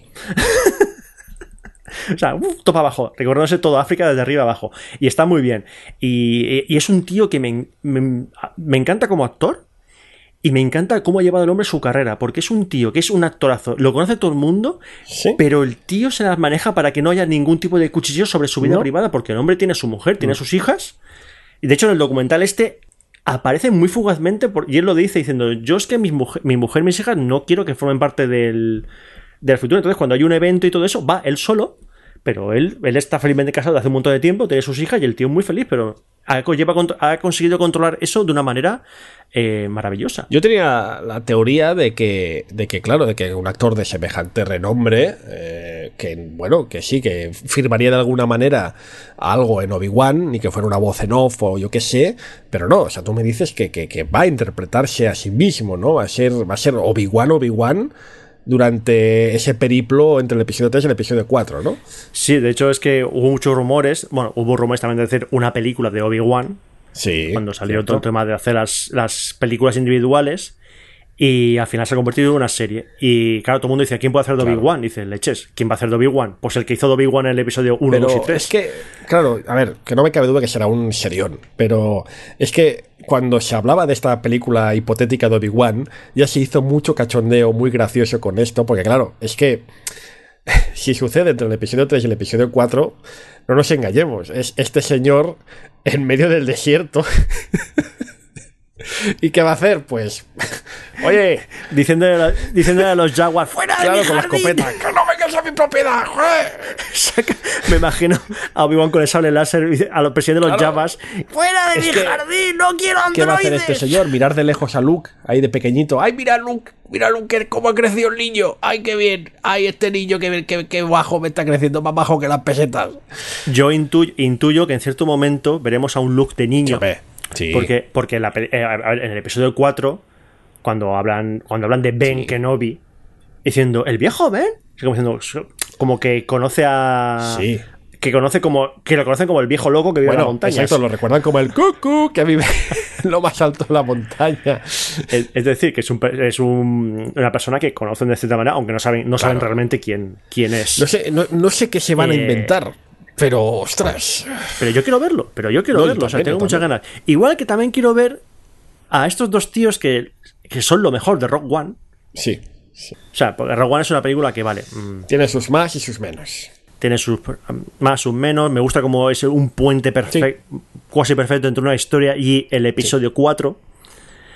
Y es eh, Cassian, Cassian Andor, que son los personajes que interpretaban Diego Luna y el Sí. robot este que interpreta, bueno, le pone la voz a Sí, Alan. Tudyk, que son como un buddy movie, una buddy movie de los dos. Y se, y se juntan ahí y van a hacer una serie sobre, sobre ellos dos.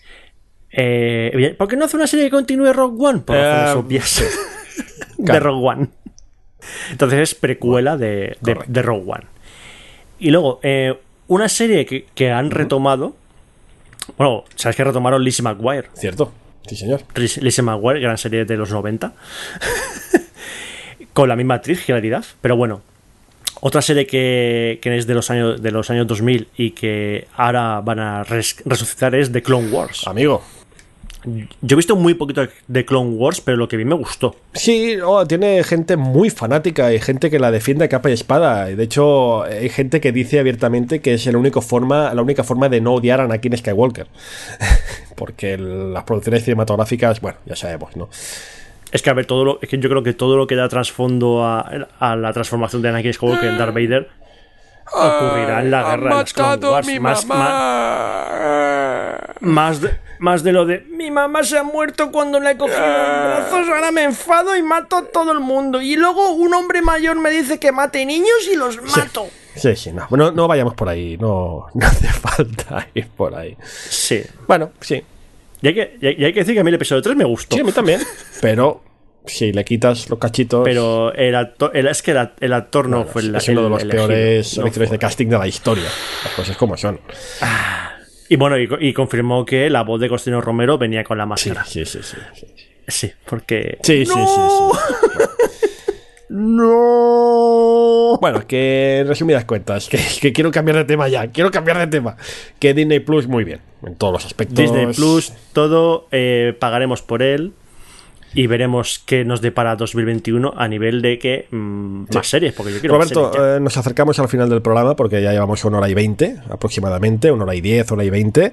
Tenemos todavía que hablar de algunos volúmenes, algunos cómics que hemos hablado durante, que hemos leído durante este, este año largo de ausencia, pero no quiero acabar este programa, evidentemente, ya que hablamos de cine, ya que hablamos de Marvel, ya que hablamos de dolor, nunca mejor dicho, hay que hablar de, de la polémica de este, de este último mes, de la desgracia, ¿no? Eh, ¿Qué ha pasado, Roberto?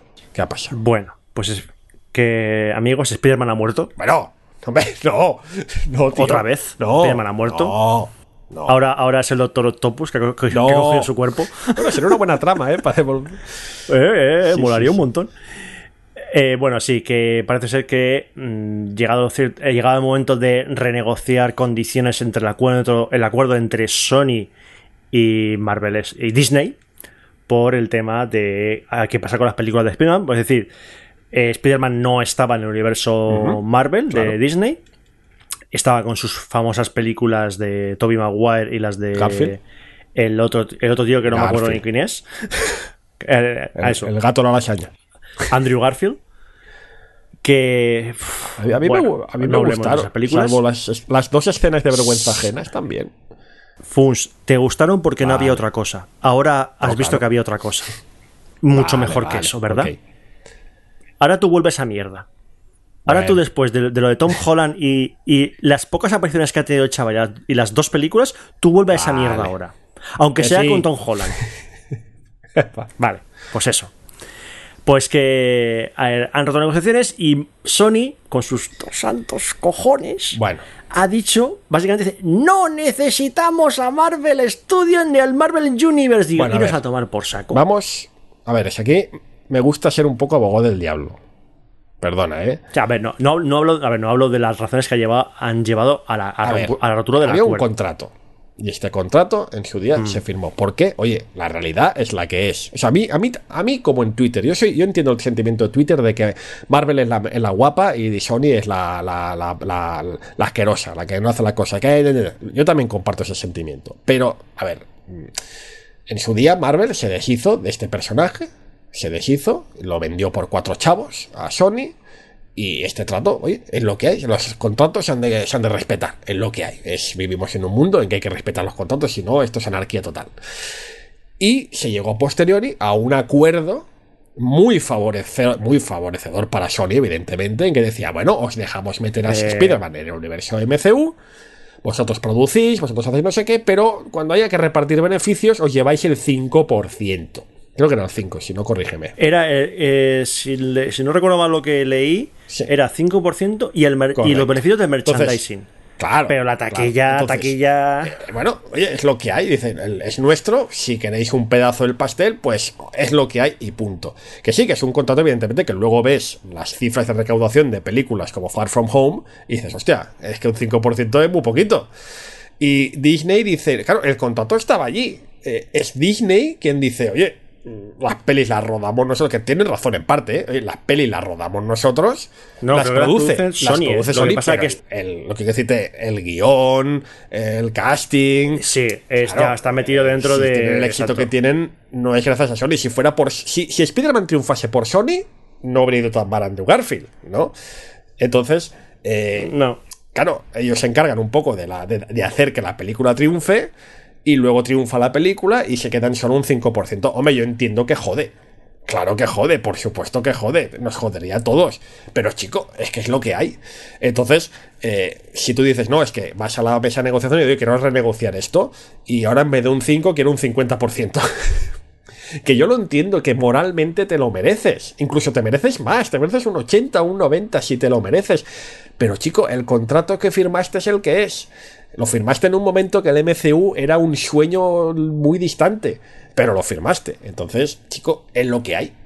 Entonces, que quede clarísimo que a mí también me cae muy mal Sony, pero quien ha roto la baraja no es Sony, es Marvel. Y esto es así. Es que es así. Joder, Ya, pero lo ha hecho. Pero, pero ¿qué dices tú? Sí, pero la, la- la conclusión a la que llegamos es Por que los que perdemos aquí somos. Claro, los pero es que también me ha molestado Es decir, en a Twitter ver, este rollo de Sony, qué mala eres. Bueno, mm, pues mala eres, mala eres. No, no, a ver. eh, Aquí los que perdemos somos los fans. Ahora, a ver, también te digo una cosa. Una cosa que va a ocurrir cuando presenten la nueva película, que será con Tom Holland, porque Tom Holland tiene contrato, contrato para hacer mínimo una película más. eh, pues seguramente que sale la voz de Boycott, no veáis esta película para que veas Sony que lo que queremos es a Tom Holland en el, el MCU y bla bla bla bla bla bla. Así que Sony lo tiene complicado para enfocar para enfocar esto de una manera en la que la Mira. taquilla mm, a ver, no, dudo mucho que llegue a los niveles de Far From Home, No, de lejos de casa. Marvel lo tiene muy fácil Pero- en realidad. Porque coge a Tom Holland, lo viste de mono nocturno. y ya está, arreglado. No, pero más aparte. eh, y es que Sony también piensa que tiene entre manos, porque sí, ellos han cedido a, a Spider-Man, o lo cedieron al MCU, pero el- los derechos de Spider-Man siguen siendo suyos. Y, como dijimos en este mismo programa, no, el- la idea de Venom no era más que la punta del iceberg. Venom es una película Sony pura. Eh, estaban en. Se sabe, se, se sabía que querían hacer películas de héroes del universo Spider-Man muy secundarios, como si Silver Sable, eh, el, el vampiro Moebius, ¿no se Eh, llamaba? Mor- Eh, Morbius. Morbius, sí, siempre digo la cinta de Morbius. Eh, eh, se sabía que querían hacer películas, querían hacer como un Spider-Verso, así como muy raro, un, un Spider-Man Cinematic Universe, ¿no? Y, meter luego a Spider-Man por ahí, pero bueno, ahora hay dos, hay dos posibles eh, outcomes ¿no? de esto. Es que hace la tercera película, no funciona bien y al final consiguen renegociar y que vuelva el personaje para allá. O que Sony intente hacer un MCU propio con personajes arácnidos. No sé. Eh, en todo caso, lo que dices tú, pase lo que pase, no será tan grande como tener un Spider-Man referenciando constantemente a Vengadores, a otros personajes, habiendo cameos, etcétera, etcétera. No será lo mismo, evidentemente. Pero bueno, mm, yo mientras no vuelva, eh, te digo verdad, mi corazón, mi, pobre y, dolorido corazón, no soportará otro, un cuarto Spider-Man. Por favor, no. ¿Tú quieres ver otra vez cómo matan al tío Ben? No, no, por favor. ¿Quieres verlo? Igual que quieres ver cómo matan otra vez a los padres de Bruce Wayne. Queremos ver cómo los matan por octava vez. Mira, Spider-Man se hizo muy bien, Marvel lo ha hecho muy bien, y eso es chapó y es para quitarse el sombrero. Es que ha sido capaz de hacer un nuevo Spider-Man y, todo lo que ya sabemos, la muerte de los, padres, del tío Ben. no, no hace falta, ya lo sabemos. Tira, tira para adelante y ya está, y todo bien. Pues. Lo que jode, lo que jode es que. Mm, bueno, hablemos ya de la película de un poquito así por encima de Lejos de Casa. Es que en Lejos de Casa hacían más hincapié entre el hecho de la relación entre Spider-Man y Iron Man. Claro, es el fin de la fase 3, ahora sí propiamente dicho. O sea, es decir, era el final, entonces era como un poco, se dejaba como que Peter Parker era el sucesor de Tony Stark dentro de, del grupo de los Vengadores, dentro del universo, de Marvel. Y la peli, la verdad es que a mí me gusta. A mí también. Me gustó mucho. Y lo que te decía antes de que jugaba con el hecho de que los que siguen el cómic saben lo que va a pasar. O sea, el malo de esta peli es eh, Misterio. Misterio. Eh, y claro, los que somos el cómic y sale, vemos que empieza la película y Misterio se comporta de una manera como de héroe y dices, no, esto es mentira, esto es mira. Pero hay cierto momento de la película al principio que te plantean una trama que dices, digo, hostia, ¿esta trama? A ver si están tirando por este camino y resulta que en este universo de Marvel este tío es el bueno tal, no sé qué, no sé cuánto, no sé qué, no sé quinto. Pero me gusta muy bien cómo manejan con ese. Eh, diciendo, es decir, la gente que ha salido del cómic va a tener un momento, unos momentos de duda de hacia dónde va la película. Y. Pero luego, aparte, la película es. Me encanta, me encanta cómo. a ver, a, mí, la Mary Jane me gusta mucho. la nueva Mary Jane. Me gusta mucho. O sea, ya, ya estoy harto de la Mary Jane pelirroja tonta. Y eso que en los cómics ya no es tonta. En los cómics ya no es tonta. Bueno, perdón. Mary Jane en los cómics ha vuelto a ser tonta. Sí, sí, es verdad, tienes razón. ha vuelto, sí, correcto. Eh, hay un momento que en los cómics Mary Jane es paso de Spider-Man, esto hasta los, hasta los ovarios de Spider-Man, me voy a trabajar para Tony Stark, pero no como de secretaria, sino de, tía importante dentro de la industria de Stark. Y ahora de la noche a la mañana renuncio, aparte es supermodelo, es supermodelo, es decir, la tía tiene, es la hostia. Un bar, una discoteca. Tiene una discoteca de la hostia que la destroza. De hecho, se cabría con Spider-Man porque se la destroza. Hay una pelea contra un malo en esa discoteca que se la destroza. Y ahora de repente Ay, si es que tigre, te quiero mucho, vuelvo a vivir contigo en un, piso de mierda. Digo, Mary Jane, Mary Jane, en serio, tío. Esto, esto es maltrato psicológico por parte de Peter Parker. Déjalo ya. Spider-Man ya es Miles Morales, para mí. Te lo digo con. Sí, no, a ver, a ver, a mí, yo estoy leyendo. Me gusta gustando más con Miles Morales con, que. todo lo que he querido a Peter Parker, con todo lo que he seguido este personaje, que fue el personaje de mi adolescencia. Eh, ese lugar ya lo ha ocupado Miles Morales, tío. Es que es así. Porque es que es, que es, que es lo que hay. Pero bueno. En fin, que el futuro está incierto, muy incierto yo tengo, todavía incluso tengo un resquicio de fe de que, bueno, de que alguien en algún momento diga, bueno, mira, un 5 no, pero un 20 y yo qué sé. La esperanza es lo último que se pierde. Hasta, hasta que no estrenen la nueva película de Spider-Man, no esperes nada. ¿Qué le vamos a hacer? Bueno, Roberto, vamos acabando ya esta parte. Eh, llevamos buen rato, es normal, teníamos ganas de podcast, es normal que, le demos caña. Eh, si te parece, dedicamos estos últimos 10 minutos a comentar cada uno que sí, 10 minutos. Roberto, 10 minutos. Que te conozco, que cuando te pongo un cómic que te gusta, te enrollas que no veas. Yo también, pero. Vale, vale. Vamos a intentarlo. Tenemos 5 cómics y 5 cómics más que hemos leído durante este impasse de descatalogados que queremos recomendar a nuestra audiencia. Es verdad, Roberto, antes cuando estábamos a micro cerrado, ha dicho que yo he jugado a lo fácil. Es verdad. Bueno, yo de hecho, hay uno que no quiero recomendar. Ah, bueno. Quiero, avis- quiero avisaros sobre él, que no Vamos a hablar de cinco cómics y cinco cómics que hemos leído durante estos, estos días. Roberto, empieza tú, por favor. Vale, mira, yo voy a, voy a empezar con un evento, Sí. un evento de Marvel, que de hecho se está publicando ahora en España, que es la Guerra de los Reinos, que es el evento que ha guionizado eh, Jason Aaron para culminar su etapa de, en Thor. Es un evento que se ha ido gestionando un poco en la, en la- en la serie regular de Thor. De hecho, una parte que mola mucho de la serie regular de Thor, eh, Jane Foster, es que mientras ella está haciendo todas sus cosas, los mundos de, de Yggdrasil, del árbol del, del mundo, de los eh, Sí, sí. Nafalheim, eh, Midgard, todos estos mundos eh, mitológicos, están en guerra porque el, el rey de los elfos oscuros, que creo que es Staffel, Roberto, por donde está, donde está el, elfo oscuro, este malo, que es el malo de la sí, segunda película de, de Thor. El loco este, pues se ha dedicado a invadir todos los reinos y a crear una guerra mundial entre todos los reinos. Y ha ido, y ha ido cogiendo tropas en distintos reinos, por ejemplo, el reino de los gigantes de hielo, el reino del, de fuego, ya crea un ejército y el último reino que le queda conquistar es la tierra. Midgard. Entonces, eh, el evento empieza cuando de repente el mundo se llena de gigantes de hielo, orcos, elfos oscuros, eh, seres de fuego, y todo el universo Marvel tiene que luchar contra eso. Entonces, eh, es un evento Marvel, hay tie-ins. La verdad es que los tie-ins que me- no me he leído todos, pero los que me he leído están bastante bien.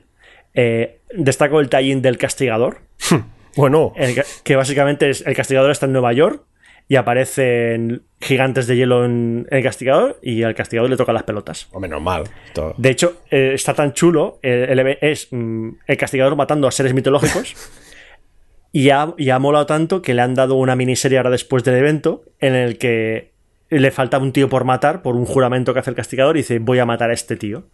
Entonces el castigador se va a los mundos mitológicos a matar. Maravilloso. Y bueno, evidentemente la serie principal aquí es la de Thor. Thor es la que un poco la marque, aunque tiene sus seis números de, con el título de Reina, La Guerra de los Reinos, la otra serie principal dentro del arco es eh, la de Thor. Y evidentemente después de este arco pues han, han salido series nuevas. Eh, una de Jane Foster, que le han dado un nuevo papel. Una serie nueva de Loki. Y la propia serie de Thor, que se reinicia. Se reinicia con otro título incluso. Y de hecho queda por publicar. Esta semana se publicó en Estados Unidos el último número de que cierra ya todo el arco de la Guerra de los Reinos. Porque se abre un montón de frentes y ya los cierra todos. Y queda un, como un último número de homenaje. Y ya va a empezar la serie que se llama King Thor, Rey Thor. Hombre, a lo, a lo Conan. Eh, veremos a ver. Por cierto, Conan está en el universo Marvel. No es Sí, no, de hecho es un vengador. De hecho, ahora no es coña. No, no. Conan, Conan tiene dos series en Marvel, Sí, sí. pero es- Conan en, en Cimeria, en su mundo, y aparte Conan está en el mundo de Marvel y es uno de los Vengadores. Los junto, Savage Avengers, ¿no? ¿Se llaman? junto con Lobezno, el Castigador, Doctor Voodoo, Sí. Venom Qué pereza. y Electra. Qué pereza. Si es que además esto ya se ha hecho. Si es que ya se ha hecho. Pero me, pues ahí me está ¿Qué gustando. grupo? Eso fue los Thunderbolts. Que hicieron unos Thunderbolts que eran. Y era el, casti- el Castigador, el Hulk rojo. Sí, eran todos rojos. De hecho, eh, Punisher cogía su camiseta y teñía el blanco de la calavera de rojo. Porque todos tenían Sí. que ir de rojo. Y yo, bueno, un grupo que me gustaba, claro, por el- la elección de color. Pero no sé, poner a Conan de Vengador es como ya, bueno, venga, en fin. Y, yo me, y me Bueno. quejaba de que hubieran puesto los personajes de, de Alan Moore en el universo DC. Joder, pues, hostia. Bueno, en fin. Bueno, pues ahí queda la recomendación de War of the Realms, que está siendo publicada ahora mismo, ¿no? En España. Perfecto. Recomiendo eso, eh, eh, no, no todos los tie-ins, Claro. pero podéis coger la serie, la serie del evento, World of the Realms, o lo mejor que podéis hacer de verdad es, si queréis, si la leéis os gusta, esperad a que saquen el, el recopilatorio de tapa gorda, Sí. de tapa dura, que, se- que seguro que saldrá el año que viene, Qué correcto. y ahí tenéis todo recopilatorio. ¿Qué es lo que he hecho yo? Precisamente Ah. con mi primera recomendación, que insisto, he ido a lo fácil, es verdad, porque precisamente este mes pasado ha aparecido el recopilatorio en tapadura por parte de ECC, si no voy errado, correcto, eh, de Mr. Milagro. La serie más galardonada, la miniserie más galardonada en los Eisner de este año, que se lo ha llevado todo. Se ha llevado mejor guionista, mejor dibujante, mejor serie limitada, mejor intintador, mejor rotulista, mejor editor, mejor eh, mujer de la limpieza que pasa por las tardes en el estudio de Tom King, mejor Tom King. El premio Tom King al mejor Tom King también se lo ha llevado Tom mm. King todo. Esta, esta serie Mister Milagro, que es después de la visión, es una nueva aproximación. Esto, esto que hace tan bien Tom King, que es coger personajes que no le interesan a nadie y darle una historia y una cosa a su alrededor que lo convierte en una obra, vamos, eh, de lo mejor, te digo verdad, de lo mejor que he leído yo nunca en un cómic. Es que voy más allá, voy a decir, es que ya ni superhéroes, es un cómic magistral en todos los sentidos. Mister Milagro, ¿quién es Mister Milagro? Es que da igual, no se hace falta saber nada de quién es Mister Milagro. De hecho, yo creo que es más divertido incluso entrar en este universo sin ni siquiera saber quién es Mr. Milagro, aunque evidentemente hay por ahí cameos de personajes de DC por todas partes. Mr. Milagro es Tom King en estado puro. Es una serie que con tan poco, porque es una serie muy minimalista, muy, muy minimalista, con un esquema de nueve, viñetas por página, casi siempre, con viñetas completamente en negro, con un lema, ¿verdad, Roberto? ¿Eh? Dark Side es. Correcto. Y, y con tan poco tanto empaque, ¿no? Tanta fuerza, tan, una historia tan trabajada, tan bien hecha y, bueno, que no tiene nada que envidiar a la visión. Es muy del palo la visión, pero sin ser la visión. Perdón. Yo os recomiendo de verdad, echarle un vistazo porque estamos ante el mejor cómic del año de lejos y se nota en el precio.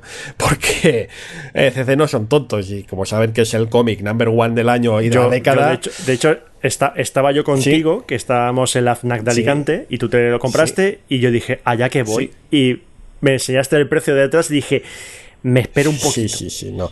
Porque 35 euros de mm. golpe Mira, de hecho, hoy vengo de la tienda de cómics y, me he comprado los tres primeros volúmenes que recopilan la tapa de Tom King en Batman.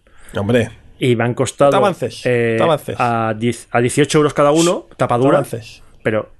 Pero pero, bueno. Que es otro de mis cómics. No, es otro de mis cómics. Que ido lo fácil, Roberto. Que ido muy a lo fácil. Es que, es que, vas a lo bueno, Mr. Milagro. Lo tomo recopilatorio. El mejor cómic del año y casi de la década y de los mejores que habréis visto nunca. ¿eh? Tom King es el nuevo Alan Moore. Toma, ya lo he dicho. Que, por, cierto, eh, Tom King ya ha empezado a trabajar en, su siguiente personaje Pucci para hacerlo grandioso. Que es Adam Strange. es que no puede ser más Pucci que Adam Strange, por Dios. Pero es que, es que Tom King, ah, lo veremos en Batman cuando hablemos de Batman, pero es que coge personajes Puchis hasta en Batman y los hace relevantes. los inventa. El no te avances, no te avances. Voy con la siguiente recomendación. eh, desrecomendación. Amigo. A ver, aquí no son muy fans de los mutantes. No. A menos yo no me considero fan de los mutantes. Yo. Yo es que he sufrido los 90, tío. Para mí, el universo de los mutantes me, me, da eterna, eterna pereza. Porque si ya de por sí se puede considerar complicado meterse en un universo de. No solo de Marvel, sino de DC, porque este personaje donde sale no sé qué, no sé cuánto, es que los mutantes es, un universo dentro de un universo. O sea, tienes tropecientos mil millones de personajes, la mayoría gilipollas. Sí.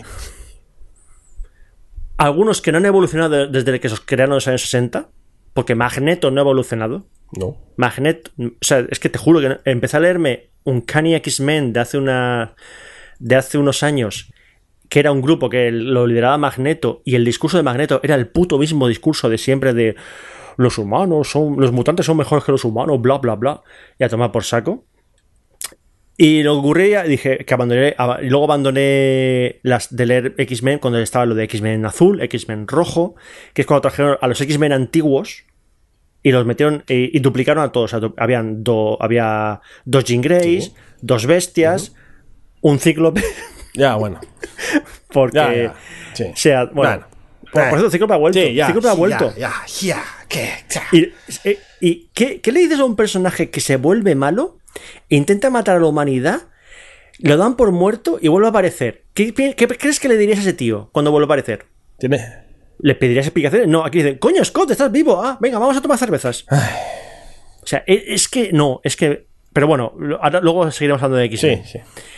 Eh, Ahora hay un evento que ha empezado también a publicarse en España que es la era de la, era del X-Man. Age of X-Man. Que cuando te has dicho tú lo de House of M de un mundo que crea Wanda, ¿vale? Y también te acuerdas de otro que se llama Age of Apocalypse, que es un mundo en el que Apocalipsis reina. Vale, pues esto es lo puto mismo. es un mundo que ha creado X-Man, Uf, Es qué decir, pereza, ya. X-Man ya me da pereza solo oírlo. X-Man, es decir, el, uno de los hijos, de- yo no sé si es hijo de, de, lo, de iba a decir de Lobezno y de Cíclope. Sí, ya no sé. Pues me lo creería, ¿eh? En este universo.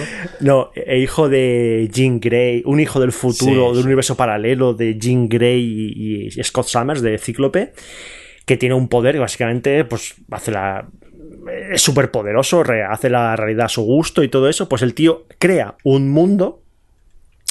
Esto ocurre, eh, está ocurriendo en la, serie regular, aparece eh, X-Man junto con un magneto Blob y Arcángel, pero que están reconvertidos como especie de.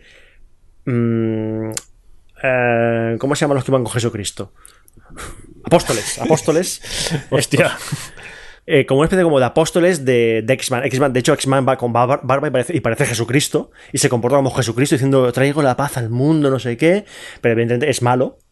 Eso está- ocurre en un arco que se llama eh, eh, X-Man Disassembled o Sí. Pelea, ¿vale? Están por ahí Bishop, no sé qué, y todo culmina en que X-Man se cabrea y dice ¡A tomar por culo todo! Hay una pedazo de explosión blanca y todos los X-Men, bueno, casi todos los X-Men desaparecen. Y de hecho, ahí continúa la serie de un Can X-Men, que es cuando vuelve Cíclope, y está Lobezno por ahí también, es decir, el Lobezno, el Lobezno viejo, no, el Lobezno normal, que no es el viejo, que es el que estaba muerto, pero no estaba muerto. Que un montón cada vez que se encuentran con Lobezno y dicen, pensaba que estaba muerto. Todo el mundo le dice eso. Y aquí se vuelven a juntar y mientras ocurre eso, está el evento de Age of X-Man, que es un mundo en el que se supone que todo el mundo es mutante Hostia. y es una especie de 1984, pero de mutantes. La idea es muy buena. Pero. Hay una especie de visión de mutantes que controla todo, eh, controla el pensamiento, no, no están permitidas las relaciones entre los mutantes. Eh, de hecho, de hecho, eh, aquí el problema es que todos tienen la memoria borrada, nadie recuerda lo que ocurrió en el mundo real y supone que está en este mundo y piensan que su vida es esta. Apocalipsis es el, es el jefe de un grupo hippie. No estoy inventándomelo. Apocalipsis es el jefe de un grupo hippie que eh, reivindica el amor Muy bien. y la mis sí, Bien. Apocalipsis, Bien, bien. eh, Apocalipsis Sí, sí, sí, a ese. tope. A tope, a tope con las drogas. De hecho, es que la, la portada es como, como años 70 y está Apocalipsis junto con Kitty Pryde y no sé quién más. Claro, como aquí todo el mundo ha perdido la memoria y puede ir cualquiera o cualquiera, pues hace relaciones muy raras. Eh, y son varias miniseries que se juntan luego al final como Bergertos en un punto y cuando acaba el evento dices, ¿y qué? ¿Y qué? Esto me lo podéis haber contado en un número. Pero se han tirado en cinco series paralelas de seis números. Menos mal. Bueno, y aquí con este evento acaba la etapa de, eh, de los X-Men actual. Que ahora en Estados Unidos ha empezado la nueva etapa, que es la que voy a comentar después de, de tu siguiente Pero recomendación. que tú no lo recomiendas esto. Of X-Men, o la podéis ahorrar perfectamente. Y más sabiendo lo que viene después. Vale. Bueno, eh, joder, cómo has dejado el panorama. Nada, muy rápidamente quiero recomendar otra serie que no sé si la están publicando en España. Es, yo- es que como es como Mr. Milagro, yo me espero que estén recopiladas en tapadura y luego me la compro. Esto lo estoy leyendo. Estás, du- durilla. Sí, ¿eh? es muy durilla, la estoy leyendo en versión americana. Es, ojo al nombre, es complicado. Deceased. Es como muerto en inglés, pero el DC es como el, logo de DC, ¿no? Es DC Ceased, ¿no? Es como los muertos de DC, más o menos. Y es un what if, en realidad, ¿no? Es un nuevo what if, un Elseworld, por así llamarlo, en que, bueno, podríamos llamarlo un DC Zombies. Eh, eh, parte de la premisa, otra vez Darkseid, ¿no? Que, bueno, Darkseid consigue la ecuación de la antivida, famosa que siempre durante tantos años ha aparecido en tantos cómics, domina esa ecuación que básicamente convierte a todo el mundo, pues eso, en zombie descerebrado, ¿no? Y vemos como, bueno, ya sabemos que una historia de zombies, pues está condenada al final a que los zombies ganen. Esto es inevitable, los zombies siempre ganan, Roberto, pase lo que pase.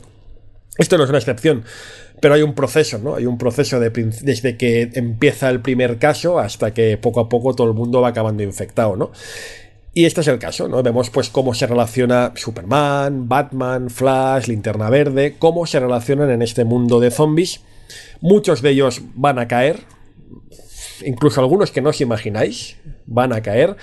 Y la caída Además caen pronto, ¿eh? y caen muy pronto. Y esas caídas originan momentos muy épicos que no desespera y generan momentos muy bonitos. Lo digo, pues sé que es un poco lamentable decir qué momento tan bonito en una peli de zombies, pero es verdad, hay ciertas escenas que dices, ostras, qué bien ha quedado aquí.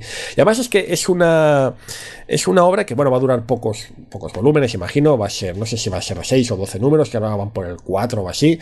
No sé, no sé cómo va a acabar. Intuyo que los zombies van a ganar porque es que tiene que ser así, pero me ha sorprendido mucho porque se han atrevido a hacer cosas que, bueno, nadie se ha atrevido a hacer hasta ahora, al menos en DC. Marvel ya es otra historia.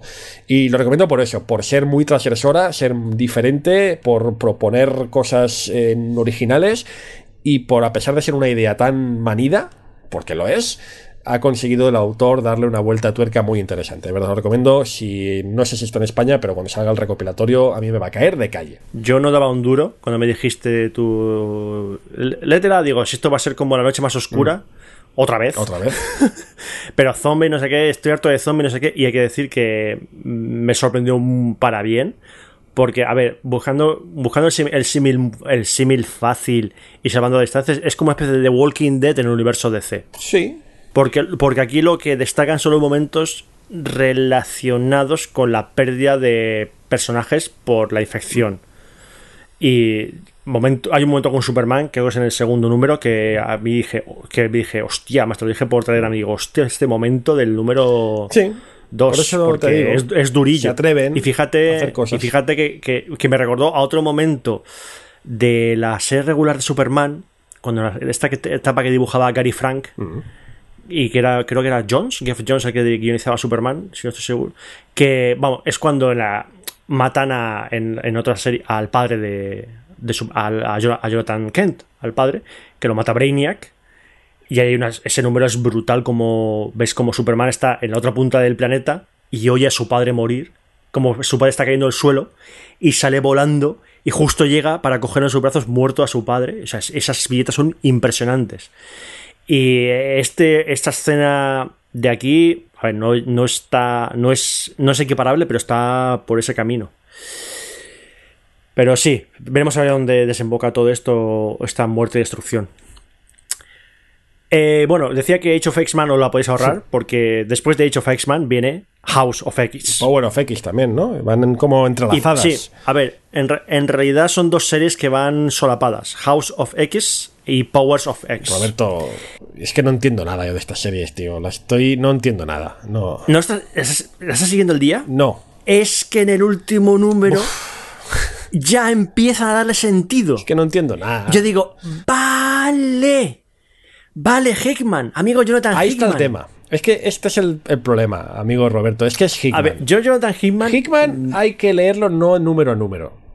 Yo, Exacto. a Hickman hay que leerlo en recopilatorio. Porque yo, los Vengadores de Hickman, los Vengadores de Hickman, los odié durante tiempo, años, hasta que un día pasaron dos años de Hickman en los Vengadores y alguien me dijo: léelos otra vez. Yo, pero si ya los leí en su día, no me gustaron nada. Léelos otra vez. Me leí el Hickman, Vengadores de Hickman seguidos y dije, ¡qué buena es! De hecho, es. Aquí pasa, debe pasar lo mismo. Es que, de hecho, yo esa etapa de los Vengadores la he leído y estoy leyendo. Es que pasar, te juro, que pasar de, la tontería de hecho X-Man a esto. Hostia, tío, la noche y el día, ¿eh? La noche y el día. Digo, joder, menos mal. Pero claro, el problema es que, tal como empieza House of X, es, que es directamente diciendo yo a Hitman, me paso por el foro todo lo que ha pasado, no solo en la última colección de X-Men, sino en lo que ha pasado los X-Men durante años. Es lo que hizo en Vengadores también. O sea, es que Hickman te plantea, dice, voy a eliminar todo lo que ha sucedido hasta ahora y voy a empezar con una mitología que ya está desarrollada en mi cabeza, pero que no te explico, no te explico nada. Y tú te encuentras ahí como. es que para, empezar, eh, eh, lo que se ve claramente, más se ve en la portada, se ve en la portada, se ve en las primeras páginas. En la serie regular, en, el universo de los X-Men, el profesor Xavier está muerto. O sea, no está. Creo que hubo un jaleo que el que, Rojo le roba, el cerebro y se lo mete en la cabeza, yo qué sé. Pero el Doctor X no está. No está. Es que no, dejan de mencionarlo incluso. Y aquí, en el primer número de House of X, te encuentras a Xavier. Pero no solo a Xavier, sino es que es Xavier andando. Y dices, ¿qué leches ha pasado aquí? O sea, los primeros tres números yo estaba diciendo, ¿Qué leches pasa aquí? Es Hickman. Hickman hace esto. Y ahora, en el, en el último número de Powers of X, creo que es el Powers of X, ocurre algo con un personaje que, conocido de, de Marvel diciendo, hijo de pu, a que va a ir por aquí. Pero bueno, a- pero es un cómic que para, mm, lo que dices tú, es para leerse recopilado. Sí. Porque empieza, porque aparte es que el tío, de aparte de meterte toda la historia, te mete páginas de texto en el que te habla del lore de, de lo que hay alrededor de, de lo que ocurre aquí en los X-Men. Porque es que te juro, no tiene nada que ver estos X-Men con lo que estaba haciéndose antes. Y, hay que, y luego, cuando acabe esas dos series, empieza una, nueva, una nueva serie regular de X-Men de Hickman y otras series más de otros guionistas, pero que están metidas dentro de, de esta nueva etapa. Y a ver qué sale, porque a mí de momento me está gustando, pero eh, como me dijiste tú con una serie que no has mostrado, que pensaba que ibas a poner aquí en la lista, ¿Cuál? que del amigo Spider-Man, dice mente abierta. Dijiste mente abierta. Claro que está, está ahí. Ah, no, no, la- ¿Dónde no está. No la has puesto. Ah, no, la te, has puesto. Y no has- te preocupes, lo cambio rápido. Vale, sí, quita, eso decir, quita esa, por favor, quita esa, que no, no hablemos de esa, por favor. Te juro que, hostia, lo tenía en la cabeza que sí, pues no. te- Claro, calla, y calla, digo calla. yo, que, no me hables de, que no me hables de esa Ya está, serie. ya está. Vale.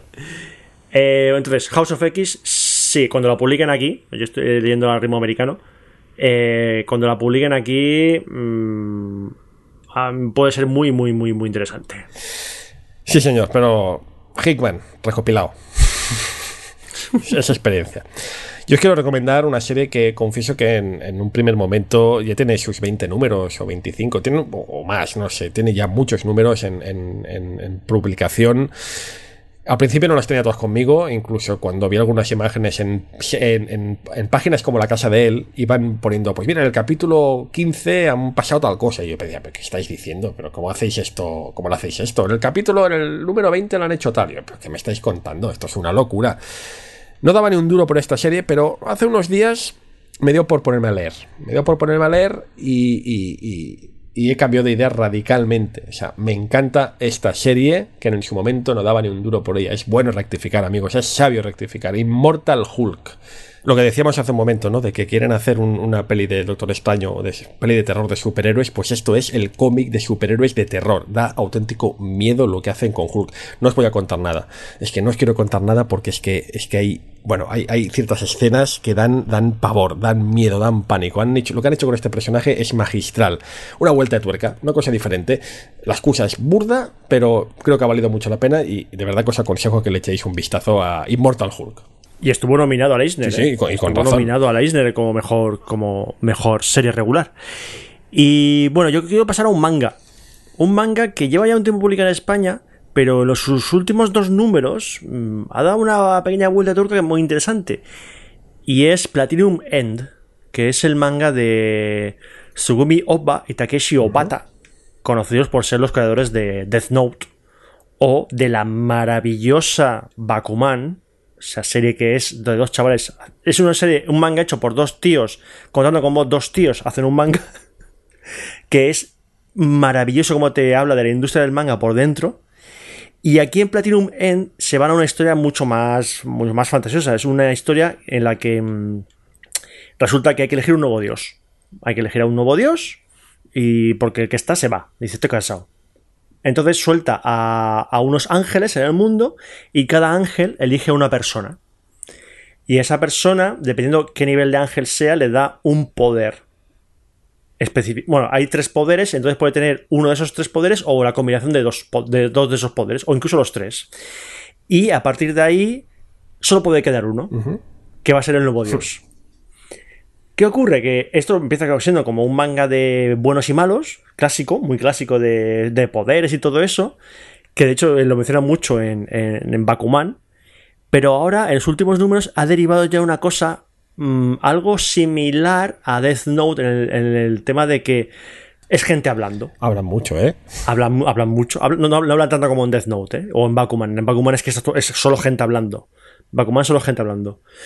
Y aquí es algo, un término medio, pero es interesante lo que plantea porque habla mucho de cómo la sociedad, en este caso la japonesa, aunque se puede extrapolar un poco a la sociedad de cualquier país eh, de nivel cultural occidental también, eh, cómo la sociedad ve se ve a sí misma, o sea, cómo ve la religión, cómo ve eh, al resto de la gente, cómo el poder puede cambiar a alguien, cómo ve un, cómo afecta a alguien, eh, cómo uno eh, trata el tener poder y cómo lo utiliza. O sea, plantea bastantes dilemas filosóficos interesantes de manera indirecta, pero los plantea. O sea, est- están ahí, aunque la historia es una historia de, de intriga ahora, aunque en cierto momento es una historia de fantasía y de combate, pero luego es una historia de, de intriga bastante, bastante interesante. Recomendarlo, llevan 10 tomos en España y está muy, muy bien. Muy bien, y yo mi última recomendación, vale, dejaremos en cuatro mejor porque se nos, nos hemos comido el tiempo y ya nos estamos quedando sin. Vale. Rápidamente, eh, Spider-Man Life Story. Eh, este es el cómic que le recomendé a Roberto en su día como el, el cómic que tienes que leer con una mente muy abierta. Y no me equivocaba, ¿correcto? Sí, la verdad es que yo lo que plantea este cómic me lo he preguntado un montón de veces, tío. Básicamente Spider-Man Life Story, eh, que está dibujado por Mark Bagley, que yo respeto muchísimo como dibujante de Spider-Man, y guionizado por uf, eh, Cip Zdarski? Ojo, ojo con este Sí, tío. muy grande, muy crack. Porque, porque ya van dos cómics que me has recomendado de él y dos cómics que me han gustado Hizo mucho. Marvel Twin One, que era este eh, pre-Cuatro Fantásticos, que podría haberle dejado los Cuatro Fantásticos a él, la verdad, visto lo visto, pero bueno, es igual. Eh, Spider-Man Life Story es un otro what if que dice, claro, eh, Spider-Man se publicó en el 60 y pico, ¿no? Y ahora estamos en el 2020. Spider-Man Life Story se pregunta si el- estos años de publicación hubieran pasado en tiempo real. Es decir, que en los 60 tiene 15 años. Pues ahora, en el 2020, Spider-Man tendría, pues, eh, muchos años. 60. Muchos, muchos años, ¿no? Entonces se plantea eso. y Entonces cada, cada número son seis números, está dedicado a una década, los 60, los 70, los 80, los 90, y vemos la evolución de la sociedad norteamericana y cómo Spider-Man se va haciendo mayor. Pero al mismo tiempo, Chief Zdarsky es lo suficientemente inteligente como para poner cada saga de Spider-Man mítica en cada número, ¿no? Claro, en los 90 está la saga del clon, eh, está por la cacería de Kraven, está lo de Superior Spider-Man, es como un repaso a toda la publicación de Spider-Man en todos sus... ¿Cuántos años son ya? Cincu- 40, 50 años de publicación Más, más, más, 50, 50 Más. años. pero como si el personaje envejeciera. Y es muy original. O sea, no es nada que no hayáis leído, porque, insisto, son historias que ya has leído, pero con este punto de la ambientación temporal en la que se encuentra y con un Spider-Man que envejece, que está envejeciendo y está muy bien, de verdad. O sea, tenéis que echarle un vistazo porque creo que vale mucho la pena. Ni que sea porque es un producto muy original. Ahora justo acaban de publicar el último número en Estados Unidos, así que no me extrañaría que en breve veamos un recopilatorio o publicada en nuestro país. De verdad, echar un vistazo. Sí, sí, yo totalmente de acuerdo con lo que has dicho. Me- yo me, me pregunto siempre lo mismo, digo, ¿cómo, ¿cómo cu- transcurre el tiempo en los cómics? Porque siempre dicen, no, eh, tres años de cómic es como uno aquí y todo eso. Pero aquí me gusta como ese enfoque de un personaje de cómic, bueno, no solo él, salen otros personajes de cómics, eh, sale Iron Man, sale eh, Capitán América, y van envejeciendo también y... De hecho, hay algunos que están en su época, pero luego ya dejan de estar en su época porque ya han fallecido. O sea, todo eso. Es, es un, un enfoque muy inteligente y, y lo que dices tú, la, la maestría que tiene Zdarsky. para, para hilar toda la historia y lo que quiere contar con las sagas más conocidas de, de Spider-Man. Pero totalmente recomendable. Eh, aquí yo espero que esto lo publiquen ya recopilado aquí en, en España. Sí, ojalá. Porque se- debería, eh, o sea, es, se merece un recopilatorio solo para él. Y ya está, hemos llegado a las recomendaciones y ya con esto hemos llegado al final de este Descatalogados número 4 que ha tardado Sí. muchísimo. Ha terminado casi un life story de Spider-Man Sí, en salir. Bueno, dos horitas, ¿eh? Hemos estado poca Eh, broma. Bueno, más o menos nuestra tónica habitual. Y vamos a seguir esperando. eh, prometemos que el próximo episodio, el 5, no tardará tanto en salir. no, tardaremos, no tardará tanto en salir. Ya más o menos las cosas se están estabilizando en nuestras vidas familiares. Con saltos y con sus subidas y bajadas, porque es lo que tiene tener niños pequeños en casa. Pero esperamos volver dentro de poco para contaros más historias sobre cómics que Correcto. leemos. Y esperemos estar, eh, que disfrutéis de estas recomendaciones que hemos hecho, que os haya entretenido la manera en la que hemos narrado la, las- la actualidad de Disney Plus. Y ya está, nada más decir que Y recordad, recordad que Sons tendréis una gran oferta de podcast a la carta eh, para todas vuestras inquietudes, amigos. hay que meterlo de tin, tin, tin, tin, tin, tin, Exacto. son, son, Sí, señor. Y nada más, queda despedirse, así que se despide un servidor, Roberto Pastor. Sí, yo también, servidor Marroyán, ha sido un placer estar aquí con vosotros. Nos vemos pronto, de verdad que sí. Así que hasta luego. Adiós.